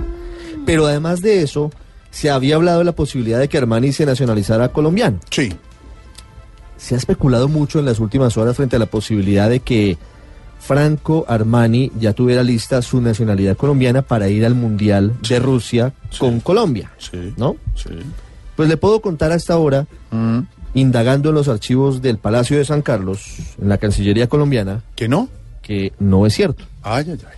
Que efectivamente hubo una postulación de Coldeportes para que se le otorgara la nacionalidad a Franco Armani, por ser una personalidad y por tener arraigo en Colombia, por tener una esposa colombiana y lo demás. Sí. Al señor Armani se le pidieron unos documentos Sí. para que iniciara el trámite. Y el señor nunca los trajo. Es decir, que el, el trámite no ha comenzado. Pero no es por culpa de Colombia, sino porque el hombre no trae. Pues No. también, sí que traer una fe de bautismo. Pues sí, pues Entonces, que lo traiga, hermano. no los ha traído. Por lo tanto, hoy no es cierto que el señor Franco Armani tenga lista la nacionalidad colombiana para jugar con la selección de Peckerman en el Mundial de Rusia. Pablo Emilio Escobar Gaviria contrata a Armani en el año 87 No, no. para que le tape un hueco de una caleta, amigo. ¿Quién dijo? Mucho mejor que no lo nacionalicen así, San Paoli lo puede llevar para que tape ese error que tuvo contra España. Eh, más tapa usted con ese tablero, no deja ver. El tal- ya lo tapo, ya no, lo no, tapo. bueno, perfecto. Hoy estamos hablando de jóvenes. Hoy comienza el cara a cara con los candidatos presidenciales a las diez y media de la noche en Caracol Televisión, en Noticias Caracol. Colombia decide, el país de los jóvenes, los jóvenes frente a los candidatos. Ojo, don Juan Diego Alvira, que es el conductor, va a moderar la situación. Ay, no Pero había los uno jóvenes- joven de pronto. Sí, él es y el joven. director Sí, tampoco no puede hacer uno Dirigido por Juan Roberto Vargas. No, que pero bien, los jóvenes son los que van a hablar con los candidatos. Hoy estamos hablando de jóvenes, don Sí, Mauricio. señora, y suena Forever Young, una canción clásica de una banda alemana llamada Alphaville de 1984. Esa canción de esa época en un movimiento que se llamaba el New Wave. en New ese- Wave. El New Wave. El New Wave, ¿cierto, Negrita? ¿Cómo se llama, Negrita? New Graves. No. ¿Que traduce qué? New Graves. ¿Sí? Eh, la banda fantástica. Usted sabe, usted sabe mucho. ¿Usted es qué? ¿Por qué sabe Yo soy poliglotero. ¿Qué es eso? No sé, pero suena muy Suena, bien. Suena muy bien. Hashtag de hoy con ese tema de los jóvenes. Numeral cuando era joven, que la dicen televisión. los oyentes, Lulú. Amarelis Martínez, cuando era joven para tomar cerveza empeñaba la cédula en la tienda de la esquina de la U. Ay, Ah, qué sí. tiempos aquellos. Alejandro Pérez, cuando era joven iba a hacer visita en sala de los suegros sentados a una distancia que podían ver y escuchar la visita en un silencio acusador. No como ahora en el cuarto. Mm, AXL Hernández, cuando era joven disfruté hasta las madrugadas el apagón del 92.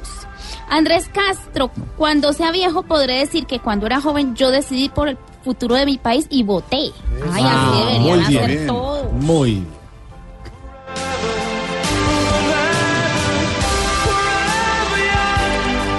Cuando era joven no podía participar en los hashtags porque Claro. no había en esa época. Qué bueno, Los escucho todas las tardes, arroba Mil Carpintero. No ¿Cómo? escribe. A Mil No. Carpintero. No, no, no. Mira, no. no no existe música. el súbale. usuario,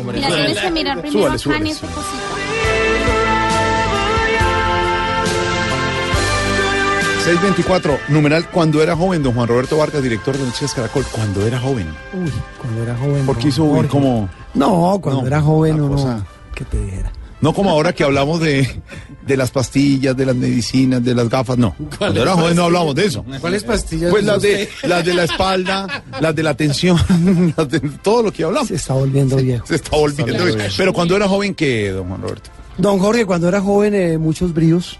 Ujú. ¿Qué pasó, Daniel? Hasta cuatro. ¿Hasta cuatro qué? Hasta cuatro horas nos sentábamos a hablar. Claro. esa tertulia. Sí, pero sí cuando era joven uno alcanzaba rumba viernes y sábado, tranquilo. Yo Hoy no, si acaso una yo vez no. por mes. No, no, no, no, no, no, No, no, ya no. no, ya no. Cuando era joven estamos hablando, eh, Juan Roberto, esto sí muy en serio, porque hoy comienza esta serie de mm, cara a cara, de frente a frente, de los jóvenes con los candidatos presidenciales en un formato novedoso, nunca antes hecho en Colombia, es eh, por Caracol Televisión, y es que los jóvenes, pero no jóvenes cualquiera, representantes de todo el país, se van a enfrentar día tras día con los candidatos presidenciales del momento. Sí, señor. Mire, eh, Jorge, gracias a usted y a los oyentes de Voz Populi, a todos los compañeros, eh, por contarles un poco, re- reitero una frase que he dicho desde que arrancamos este proceso, incluso usted eh, hace parte de él, de este portafolio de, de- de- de productos que presentamos a los televidentes de Noticias Caracol a través de nuestro proyecto Colombia Decide 2018. Ujú. Este tal vez, Jorge, es uno de los más bonitos, porque recogemos las voces de los muchachos. Jorge, el 25% de la población colombiana está entre los 18 y los 27 años de edad. ¿Cómo hicimos la selección de los muchachos? Es decir, esto no fue que en una esquina, igual los hubiéramos encontrado, Claro. porque la gente joven está en todos lados. Y quiere Eh, hablar y quiere participar. Claro, lo que hicimos fue a través del DANE, de la- de- del último censo en Colombia, eh, establecimos los rasgos característicos de la población joven en Colombia. ¿Cuáles son esos rasgos? No solamente su edad, sino por supuesto su estrato, su nivel educativo, eh, la capacidad que tienen, el trabajo que tienen, la región de Colombia que representan o dónde viven. Todos estos factores, estos aspectos, eh, los analizamos durante más de un mes para hacer una primera selección, un primer filtro. ¿De dónde sacamos estos jóvenes? ¿O de dónde nos llegaron? Eh, acudimos a universidades de Bogotá, de Cali, Medellín, Barranquilla, Cartagena, Bucaramanga y buscamos pelados también en organizaciones sociales. Jorge Alfredo, y logramos hacer una selección de entre 120 y 150 de ellos. Y luego los trajimos acá. Hicimos lo que llaman en los medios un focus group. Un grupo donde los sentamos. Representativo de jóvenes de todo no el país y de... y- y los sentamos con un test, Jorge. Sí. No solamente de su. de para tratar de pulsar su afinidad política, Mm. sino para tratar de entender un poco a qué núcleo de población representaban. Y encontramos un grupo maravilloso. Hay jóvenes de todos los, de todo el país, de todos los estratos, de digamos todas las regiones de Colombia. Y ellos, eh, no, eh, eh, haciendo ese filtro, logramos llegar a 40. Después de esos, eso para un reality. Después de los El 40. equipo ya trae quien Sí, no, no Eh, no, ahí era el equipo Alvira, el equipo María Alejandra Villamesar, el equipo Vargas. Sí. E- Eran cinco equipos y, y en efecto los distribuimos así. 20 muchachos para cinco candidatos. 20 para cinco. Cada candidato tiene cuatro muchachos que le preguntan de los temas que quieran. Ojo con eso, porque el entrenamiento que les hacíamos no era para que ensayaran las preguntas, era para que tuvieran un poco de entrenamiento sobre manejo de cámaras, sobre la forma Pero en que, pueden, en que se pueden expresan. preguntar el tema que quieran. Lo que quieran, Lo que- Jorge, lo- porque hay que advertir, esos programas ya fueron grabados, Grabados. la semana pasada durante un solo día, porque el montaje requería un público. Claro, toda una estructura. De además, muchachos- Y aprovechar el tiempo de los candidatos. Claro, era muy difícil, Santiago, eso es clave. No podíamos hacerlo uno el lunes, otro el martes, sino el mismo día. Un mes de antelación hicimos en la convocatoria la invitación a los candidatos. Tan importante eran los muchachos que preguntaban como los muchachos del público, por una razón, porque permitimos que se expresaran. Claro. En el público había muchachos que abucheaban O y había muchachos que aplaudían. Claro. ¿Les gustó o no les gustó lo que E inclusive había muchachos que preguntaban. Y como en una charla de universitarios, preguntaban de manera aleatoria y de temas absolutamente diversos. O sea, ustedes no se imaginan las preguntas de estos pelados a los candidatos. Suélteme una pregunta, un, un anticipo de un tema o de una pregunta de- que ha Ma- sido matrimonios gay, Tranquilamente para ellos. eh, fracking, Sí. Protección del medio ambiente, ese tema sí que Les le marca a los interesa jóvenes. mucho a los es que, jóvenes. o sea, los jóvenes son los llamados a Claro. proteger lo que nos queda de tierra, lo que nos queda de planeta. Soy el más interesado en ese tipo de temas. Pero, bueno, Pero- y, y hablando un poquito de Pero la- un minuto, un minuto, Gustavo porque nos, Petro es el más interesado sí, en este pero tipo nos de interesa temas. hablar de ese tema, Juan Roberto, porque en las redes quedó claro ¿Qué? que Petro hasta el final ha dicho que venía y al final de cuentas no estuvo con los ¿Ah, no jóvenes. No, por eso decíamos, posible. escogimos 20 Sí. para cinco candidatos, No estuvo, sí. estuvieron cuatro. Al señor Petro, como a los demás candidatos, eh, se le cursó, se le man- envió una invitación formal, explicando presente. además las reglas como las acabamos de explicar. Eh, algunos al comienzo no entendían. Sabe que eh, le tengo que confesar una infidencia, y es que muchos de los candidatos y sus asesores no entendían No, qué era el ¿cómo era la cosa? Decían, ¿pero qué? ¿Es un debate? No, no, no, No, usted está- solo. Y es como... Solo con pelados. Claro, encerrado con un grupo de pelados, Ay, hablando desafortunadamente Petro, candidato Gustavo Petro, quien había aceptado la invitación dos días antes a- alegando eh, problemas de agenda por su campaña, lamentablemente no pudo venir. Están Digo los otros- lamentable de los verdad, otros candidatos. porque recordemos que según la en- encuesta Inbamer, Claro. la gran fortaleza que tiene Petro es con los muchachos. Juan Roberto, tenemos una noticia que además estamos cubriendo con Noticias Caracol, la noticia del día, la captura de Santrich. eh, Jesús Santrich. Jesús Santrich, uno de los negociadores de la FARC y además elegido además como posible senador. Representante tenemos a la Cámara. representante de la Cámara, disculpen, no senador, representante de la Cámara y tenemos al abogado Santrich en este momento, Silvia. Sí, señor. Eh, María Camila Orozco está desde el búnker de la Fiscalía. Acaba de hablar a Gustavo Gallardo, abogado de Jesús Santrich. Recuerde usted que Santrich está pedido en extradición por una corte de Nueva York. Esto por el delito de narcotráfico. ¿Qué dijo Gallardo, María Camila? Silvia, buenas tardes. Pues hace pocos minutos acaba de salir eh, de los calabozos del búnker de la Fiscalía Gustavo Gallardo, que es el abogado del jefe de las FARC, eh, Jesús Santrich. Ha dicho que le envía al pueblo paliano tres mensajes en concreto. El primero es que su captura, que se produjo en su residencia en Bogotá, obedece a lo que él llamó el fracaso del proceso de paz. Dice que a partir de este momento entra en huelga de hambre por esta captura que se produce con fines de extradición por una corte de Nueva York que lo pide por el delito de narcotráfico. Su dirección apareció en uno de los procesos judiciales justo cuando se investigaba una de las más grandes redes que enviaba droga hacia los Estados Unidos. Vamos a revisar con los demás cuerpos de abogados y ya daremos declaraciones puntuales sobre el tema jurídico Ha dicho el abogado además que Jesús Santrich, que ya se encuentra, insisto, en los calabozos del búnker de la Fiscalía y también las personas que se encuentran aquí desde cerca de las 4 de la tarde acompañándolo y protestando por esta eh, captura que se produjo en Bogotá por orden de una corte de Nueva York y realizada por el CTI, que entra en huelga de hambre, hace un llamado a los presos eh, o llamados presos políticos de las FARC para que lo acompañen y resistan. Y también envió un mensaje a los excombatientes de esa guerrilla que están en las llamadas zonas veredales para que se preparen, según las palabras del abogado, para que lo, para lo que viene. Desde el búnker de la Fiscalía María Camila Orozco, Blue Radio. ¿Cómo así que Se declara, pero por- se declara en huelga de hambre. Claro. Y están, están protestando todos y que en las, en las eh, zonas todavía los que quedan se preparen. Uy, uy, uy. Es lo que dice el abogado de Jesús Santos. Hay más reacciones hasta ahora, Silvia. Mire, y hay una reacción muy importante hasta ahora, es la de Humberto de la Calle, quien fue el jefe del equipo negociador del gobierno en estos diálogos de paz con las FARC. Pero antes, ya estamos listos porque en segundos hablará el presidente Juan Manuel Santos con el fiscal Néstor Humberto Martínez justamente sobre esta que es la noticia más importante del momento, Ricardo. El presidente Santos habla a esta hora sobre la captura de Jesús Santrich desde la Casa de Nariño. Sabíamos desde el principio que la construcción de la paz es un camino complejo, con grandes retos y dificultades, incluso mayores a los de la negociación del acuerdo. A pesar de los retrasos, de los obstáculos, podemos decir que hemos avanzado. Se han salvado miles de vidas. 225 municipios han sido declarados libres de minas. Avanza también la sustitución y la erradicación de los cultivos de coca. El Estado por fin está llegando, lentamente, pero está llegando, a donde nunca antes lo había hecho, con obras, oportunidades, apoyo a los campesinos. Se cumplió la dejación de las armas.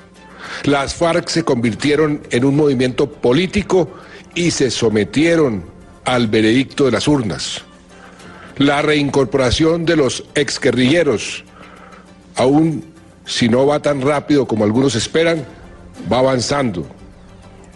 La justicia especial de paz, columna vertebral del acuerdo, ya inició labores. Lo mismo se puede decir de la Comisión de la Verdad. La inmensa mayoría de los excombatientes ha cumplido de buena fe con el acuerdo, con la ley y con la Constitución. A todos ellos les garantizamos que se respetará el acuerdo, en particular el tratamiento especial judicial y su reincorporación. Pero debo ser enfático y categórico. La construcción de paz requiere del absoluto cumplimiento y respeto por la ley y los acuerdos. Es lo que exige el pueblo colombiano. En eso no puede haber tolerancia ni debilidad. No la hay. No la habrá. Y el acuerdo es claro. Quien cometa un delito después de la firma del acuerdo final será sometido a la jurisdicción ordinaria por los nuevos delitos cometidos. El fiscal general de la Nación me ha informado que como resultado de rigurosas investigaciones tiene pruebas contundentes y concluyentes, contundentes y concluyentes que demostrarían la responsabilidad del señor Seusis Hernández, conocido como Jesús Sanrich, en delitos de narcotráfico cometidos después de la firma del acuerdo. Por supuesto que a él, como a todo ciudadano, se le deben respetar sus derechos y el debido proceso. El acuerdo es claro y lo cumpliré de manera estricta.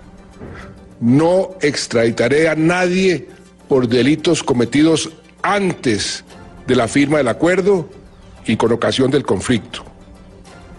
Ahora bien, si cumplido el debido proceso y con pruebas irrefutables, pruebas irrefutables, hay lugar a la extradición por delitos cometidos después de la firma del acuerdo, no me temblará la mano para autorizarla, previo concepto de la Corte Suprema.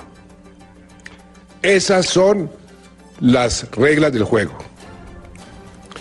Colombianos, no importan las dificultades, debemos seguir trabajando para construir la paz, que es el mejor legado que le podemos dejar a las próximas generaciones. Es mi compromiso, hasta el último día de mi gobierno, hasta el último día de mi vida. Señor fiscal, tiene la palabra.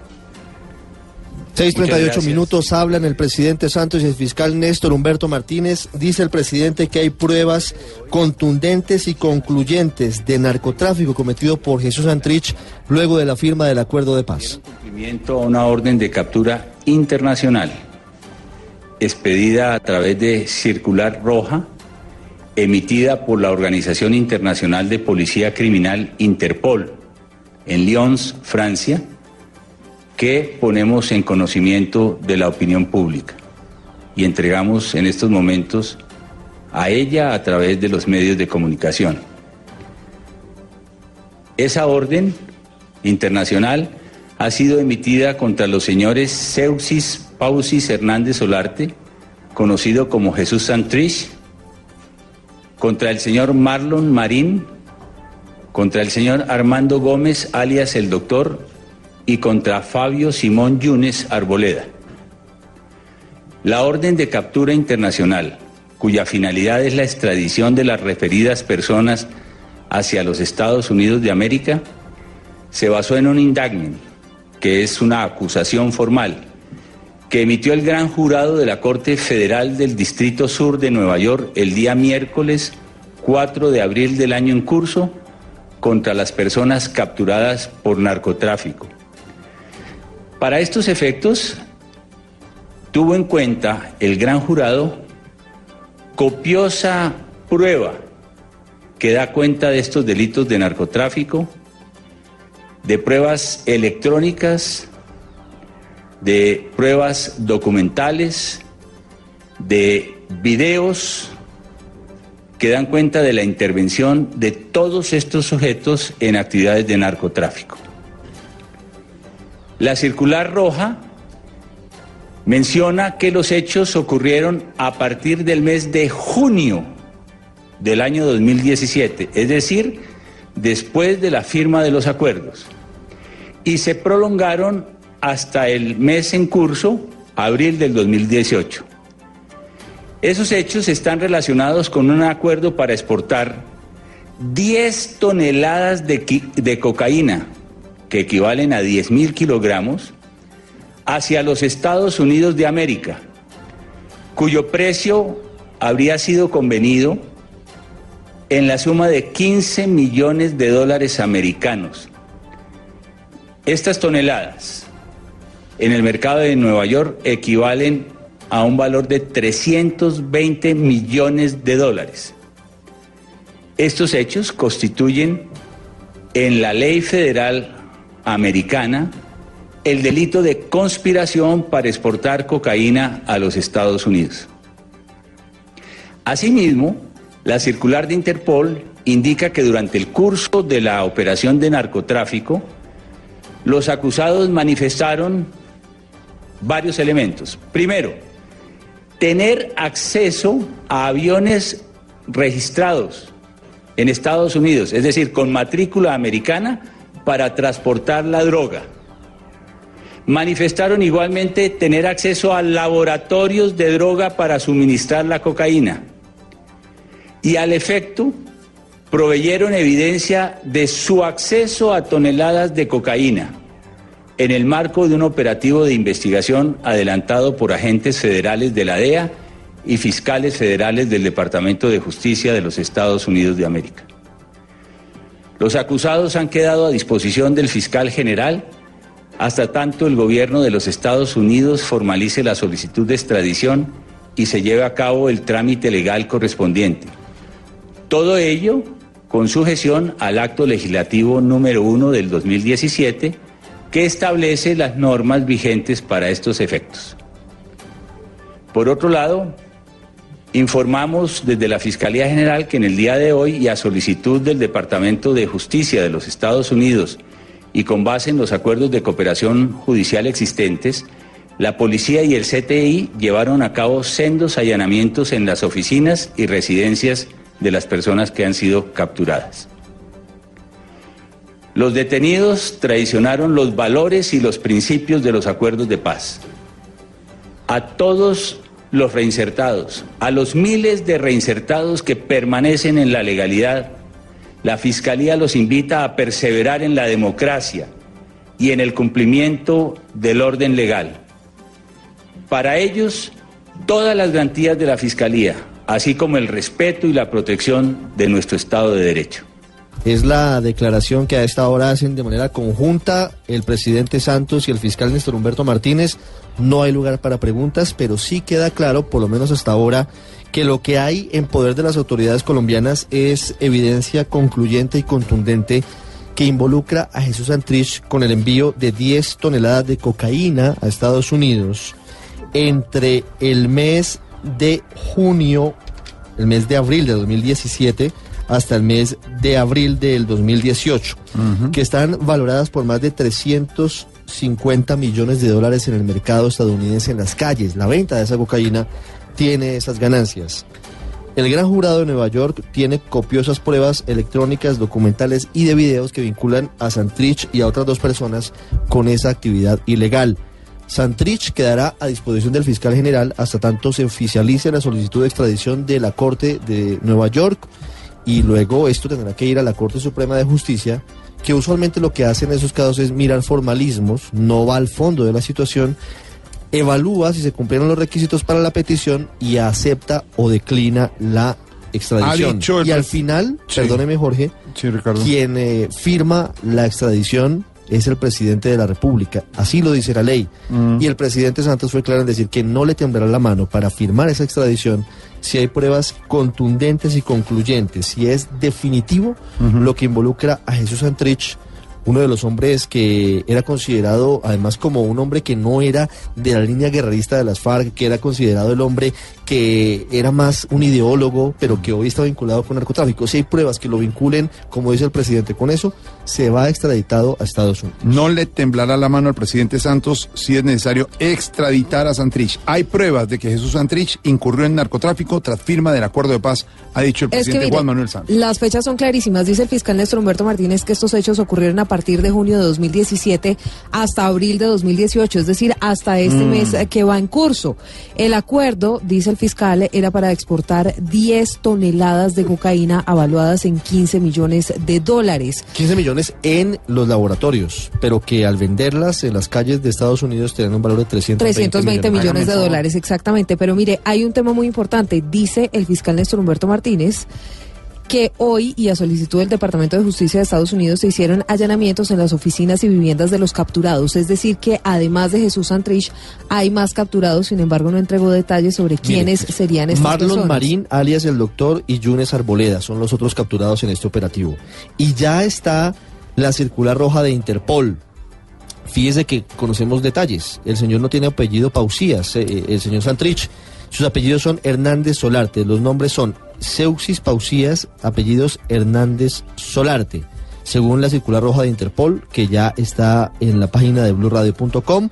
Ocupación desconocida, idiomas que habla español, regiones, países a donde podría desplazarse Colombia, Venezuela y Grecia. Ahí está, es la noticia del momento que implica mucho el proceso de paz en Colombia. La jornada electoral que se avecina tiene muchas implicaciones. La visita del presidente Trump el próximo fin de semana a Colombia.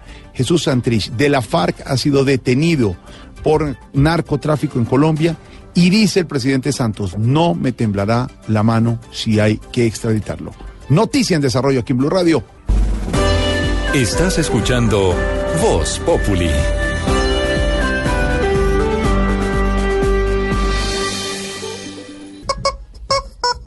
¿Qué pasó? Atención, no la vi. ¿Qué? No la vi que venía. La vea. No, usted tampoco la vio. No digo él. no. Ah, Sí, bueno. no, Están cogiendo pillos, están cogiendo pillos. No lo llame, no lo llame. Bueno, sí, no, no, pongámonos alegres porque es que nos hicieron una bajoneada. con ¿qué, hombre? Noticia. No, sí, sí, aspiremos a cosas mejores. A ver, vamos a Por poner... estar aspirando. Que llena. Tarcisio y a Chiflamica y al gallo. Los tres extraditados. Preparaos, mortales.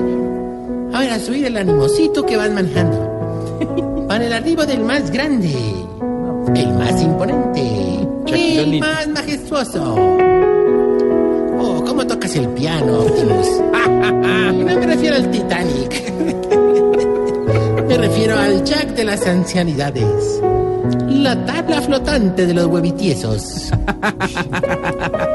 Oh, eso, Triana, métele ritmo. El iceberg de los cabe cabecipecosos. El redentor de los culitos taos.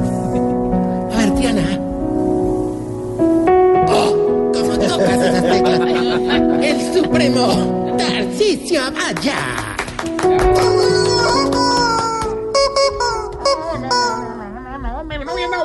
Con los colegas, no me quitame la música. No, quítame la música, que esto está más deprimente que una stripteasera con onicomicosis. Oiga, no sea tan vasco, Como de cochino. Sí, yo dije lo mismo cuando la vi. No, no, no sea tan puerco. Ah, no, Mauro, Mauro, te voy a advertir, Mauro, que hoy, hoy no estoy de humor, hermano, y menos con estas noticias para recibir tus regaños, pues. Entonces, así como le dijeron al travesti al que no le sirvió la cinta, guárdatelo para después. Oiga, qué puerco. ¿Y por qué no está de humor? Hombre, Mauro. Justamente cuando el canal Caracol decide apoyar mi candidatura, permitiéndonos el lanzamiento ayer en Voz Populi TV, es cuando los viejitos más desconcentrados están, hermano. ¿No te parece? Que se metieron a la, a la pendejada de aplicaciones que Tinder es A la de pa- Andrés, sí. Eso, la de Andrés. Para conseguir pareja, hermano, eso ha sido un despelote, man. sí. El primero que levantó fue don Pompeyo, que estaba súper impactado porque se consiguió una novia igualita a esta, esta que es una celebridad hombre, en el extranjero, me llama Em, Kim, Kim... Kim Kardashian. No, no, Kim Jong-un. Hombre, ¿qué, qué escache, ¿qué es eso, hombre? Fea, no, eso no es. Otro que anda muy enamorado es don Ver Gabriel. Ese decía que a él solo le gustaban las mujeres operadas y preciso, hermano. Preciso que. Ayer que llegó a su nueva novia al hogar y se metieron a la piscina, nos dimos cuenta de que esa mujer estaba operada. ¿Del busto o qué? No, no, de apendicitis. No. Ah, es que desde que tenemos ese tal Tinder sí que le hemos sacado jugo a esa piscina, hermano. Me cuenta aquí entre nos que el viernes tuvimos un pool party. ¿Un qué? Pool party, era una hijo de madre fiesta en piscina. Sí, pero ahora toca decirle así. Es que si no era fiesta en piscina, suena como... como... Sí, Como la Coca-Cola bailable. Exacto, exacto. Oiga, pues para decirle pues que no era pool party. Estuvo hasta el mismísimo Jorge Alfredo. Sí. Había una muchacha detrás de él. hombre. Tanto que apenas se quitó el pantalón y la camisa, cayó rendida a sus pies. ¿La muchacha? No, la barriga de él. no, pero ¿sabes qué? Al, al que sí le resultó por ahí una muchacha en eso del Tinder fue a don Arrechecho. Ah, ese sí. Sí, sí, era, era, de pila. era una muchacha muy linda, muy, muy, una muy, muy, muy, muy. ¿Cómo quién, cómo quién? No, ¿Muy quién? A ver, miremos, ah, no, como, no, muy linda, muy linda. linda. Desgraciado. El problema es que a ella eh, solo le gustaban los hombres absolutamente canosos. Absolutamente. Exacto, sí. canosos, Pero como como, quién como, aquí. como Mauro, como, quién Mauro. aquí. Y don Arrechecho todavía tenía el pelo negro. Ah, hermano, el hombre enamorado de la muchacha decidió disque tinturarse, pero perdió la plata, hermano. ¿Y por qué? Porque la muchacha ya se había cuadrado con Duque. No, Ay, a ver, chiste político ahí. Ay, ven otro. Bueno, entonces vamos más bien con la sección que le va a ayudar a identificar si su merced Se está poniendo viejo. Cuéntese las arrugas y no se haga el pendejo. Si cuando manda notas de voz los primeros cinco segundos son en silencio. Viejo. Cuéntese las arrugas y no se haga el pendejo. Si la señora les coge la ropa para ir a misa. Se está poniendo viejo. Cuéntese las arrugas y no se haga el pendejo. Si cuando le sienta mucho rato en el sanitario se le encalambra una pierna. Se está poniendo viejo. Cuéntese las arrugas y no se haga el pendejo. Si cuando la hija se pone tacones queda más alta que usted. Se está poniendo viejo. Cuéntese las arrugas y no se haga el pendejo. Si cuando abre la nevera se le olvida que era lo que iba a sacar. Se está poniendo viejo. Cuéntese las arrugas y no se haga el pendejo. Si cuando le sube a unas escaleras eléctricas y agarra de los dos pasamanos. Se está poniendo viejo. Cuéntese las arrugas y no se haga el pendejo. Y si cuando ve un niño muy cansón dice, ay, donde fuera hijo mío. me-". Se está poniendo viejo. Cuéntese las arrugas y no se haga el pendejo. Bueno, y mientras le damos paso al mariachi enfermito del estómago, ay, ay, quiero contarles que una de las bases de mi gobierno será la educación para la tercera edad. Ay, qué bueno. Ya tenemos, por ejemplo, a un Gordofredo estudiando geografía. ¿Gordofredo? Sí, ¿Sabes cuál es el problema? Que le pidieron un mapa mundi gigante y no había plata para eso, hermano. Gracias, ya lo solucionamos, hermano. ¿Y cómo hicieron? Pues le dimos el colchón de Don Richichi. No tiene un mapa mundi. Ay, Uy, no sea puerco. ¡Puerco! Y la cara de Pedro. Pero entonces vamos más bien con el concurso que tenía la vida. Ya tenemos guácala. la llamada. ¿Quién habla? Gilberto Montoya Tarricio, el participante más fiel que haya podido tener usted y la Radio Nacional. Ay, María, me hoy le vamos a dar un premio a usted muy bueno. Qué bueno, ya era hora. Una cabaña amoblada al borde de la playa. Qué bueno.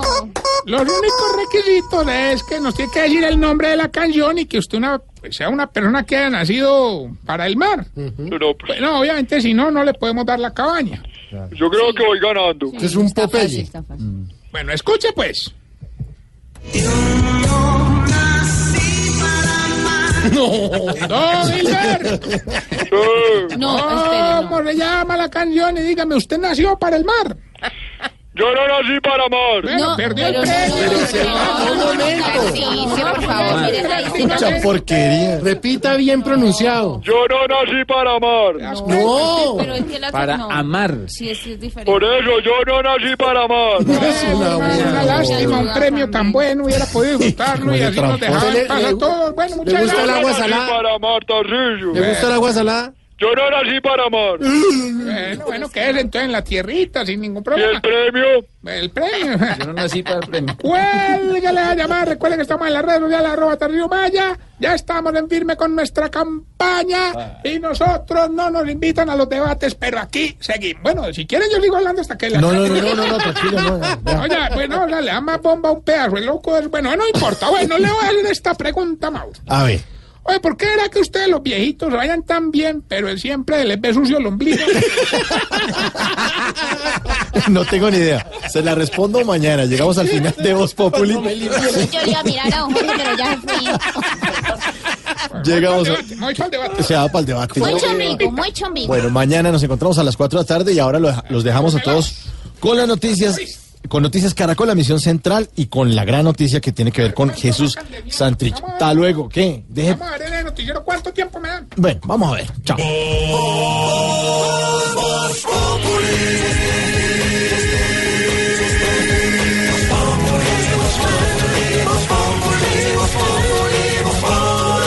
Lunes a viernes 4 de la tarde en Blue Radio.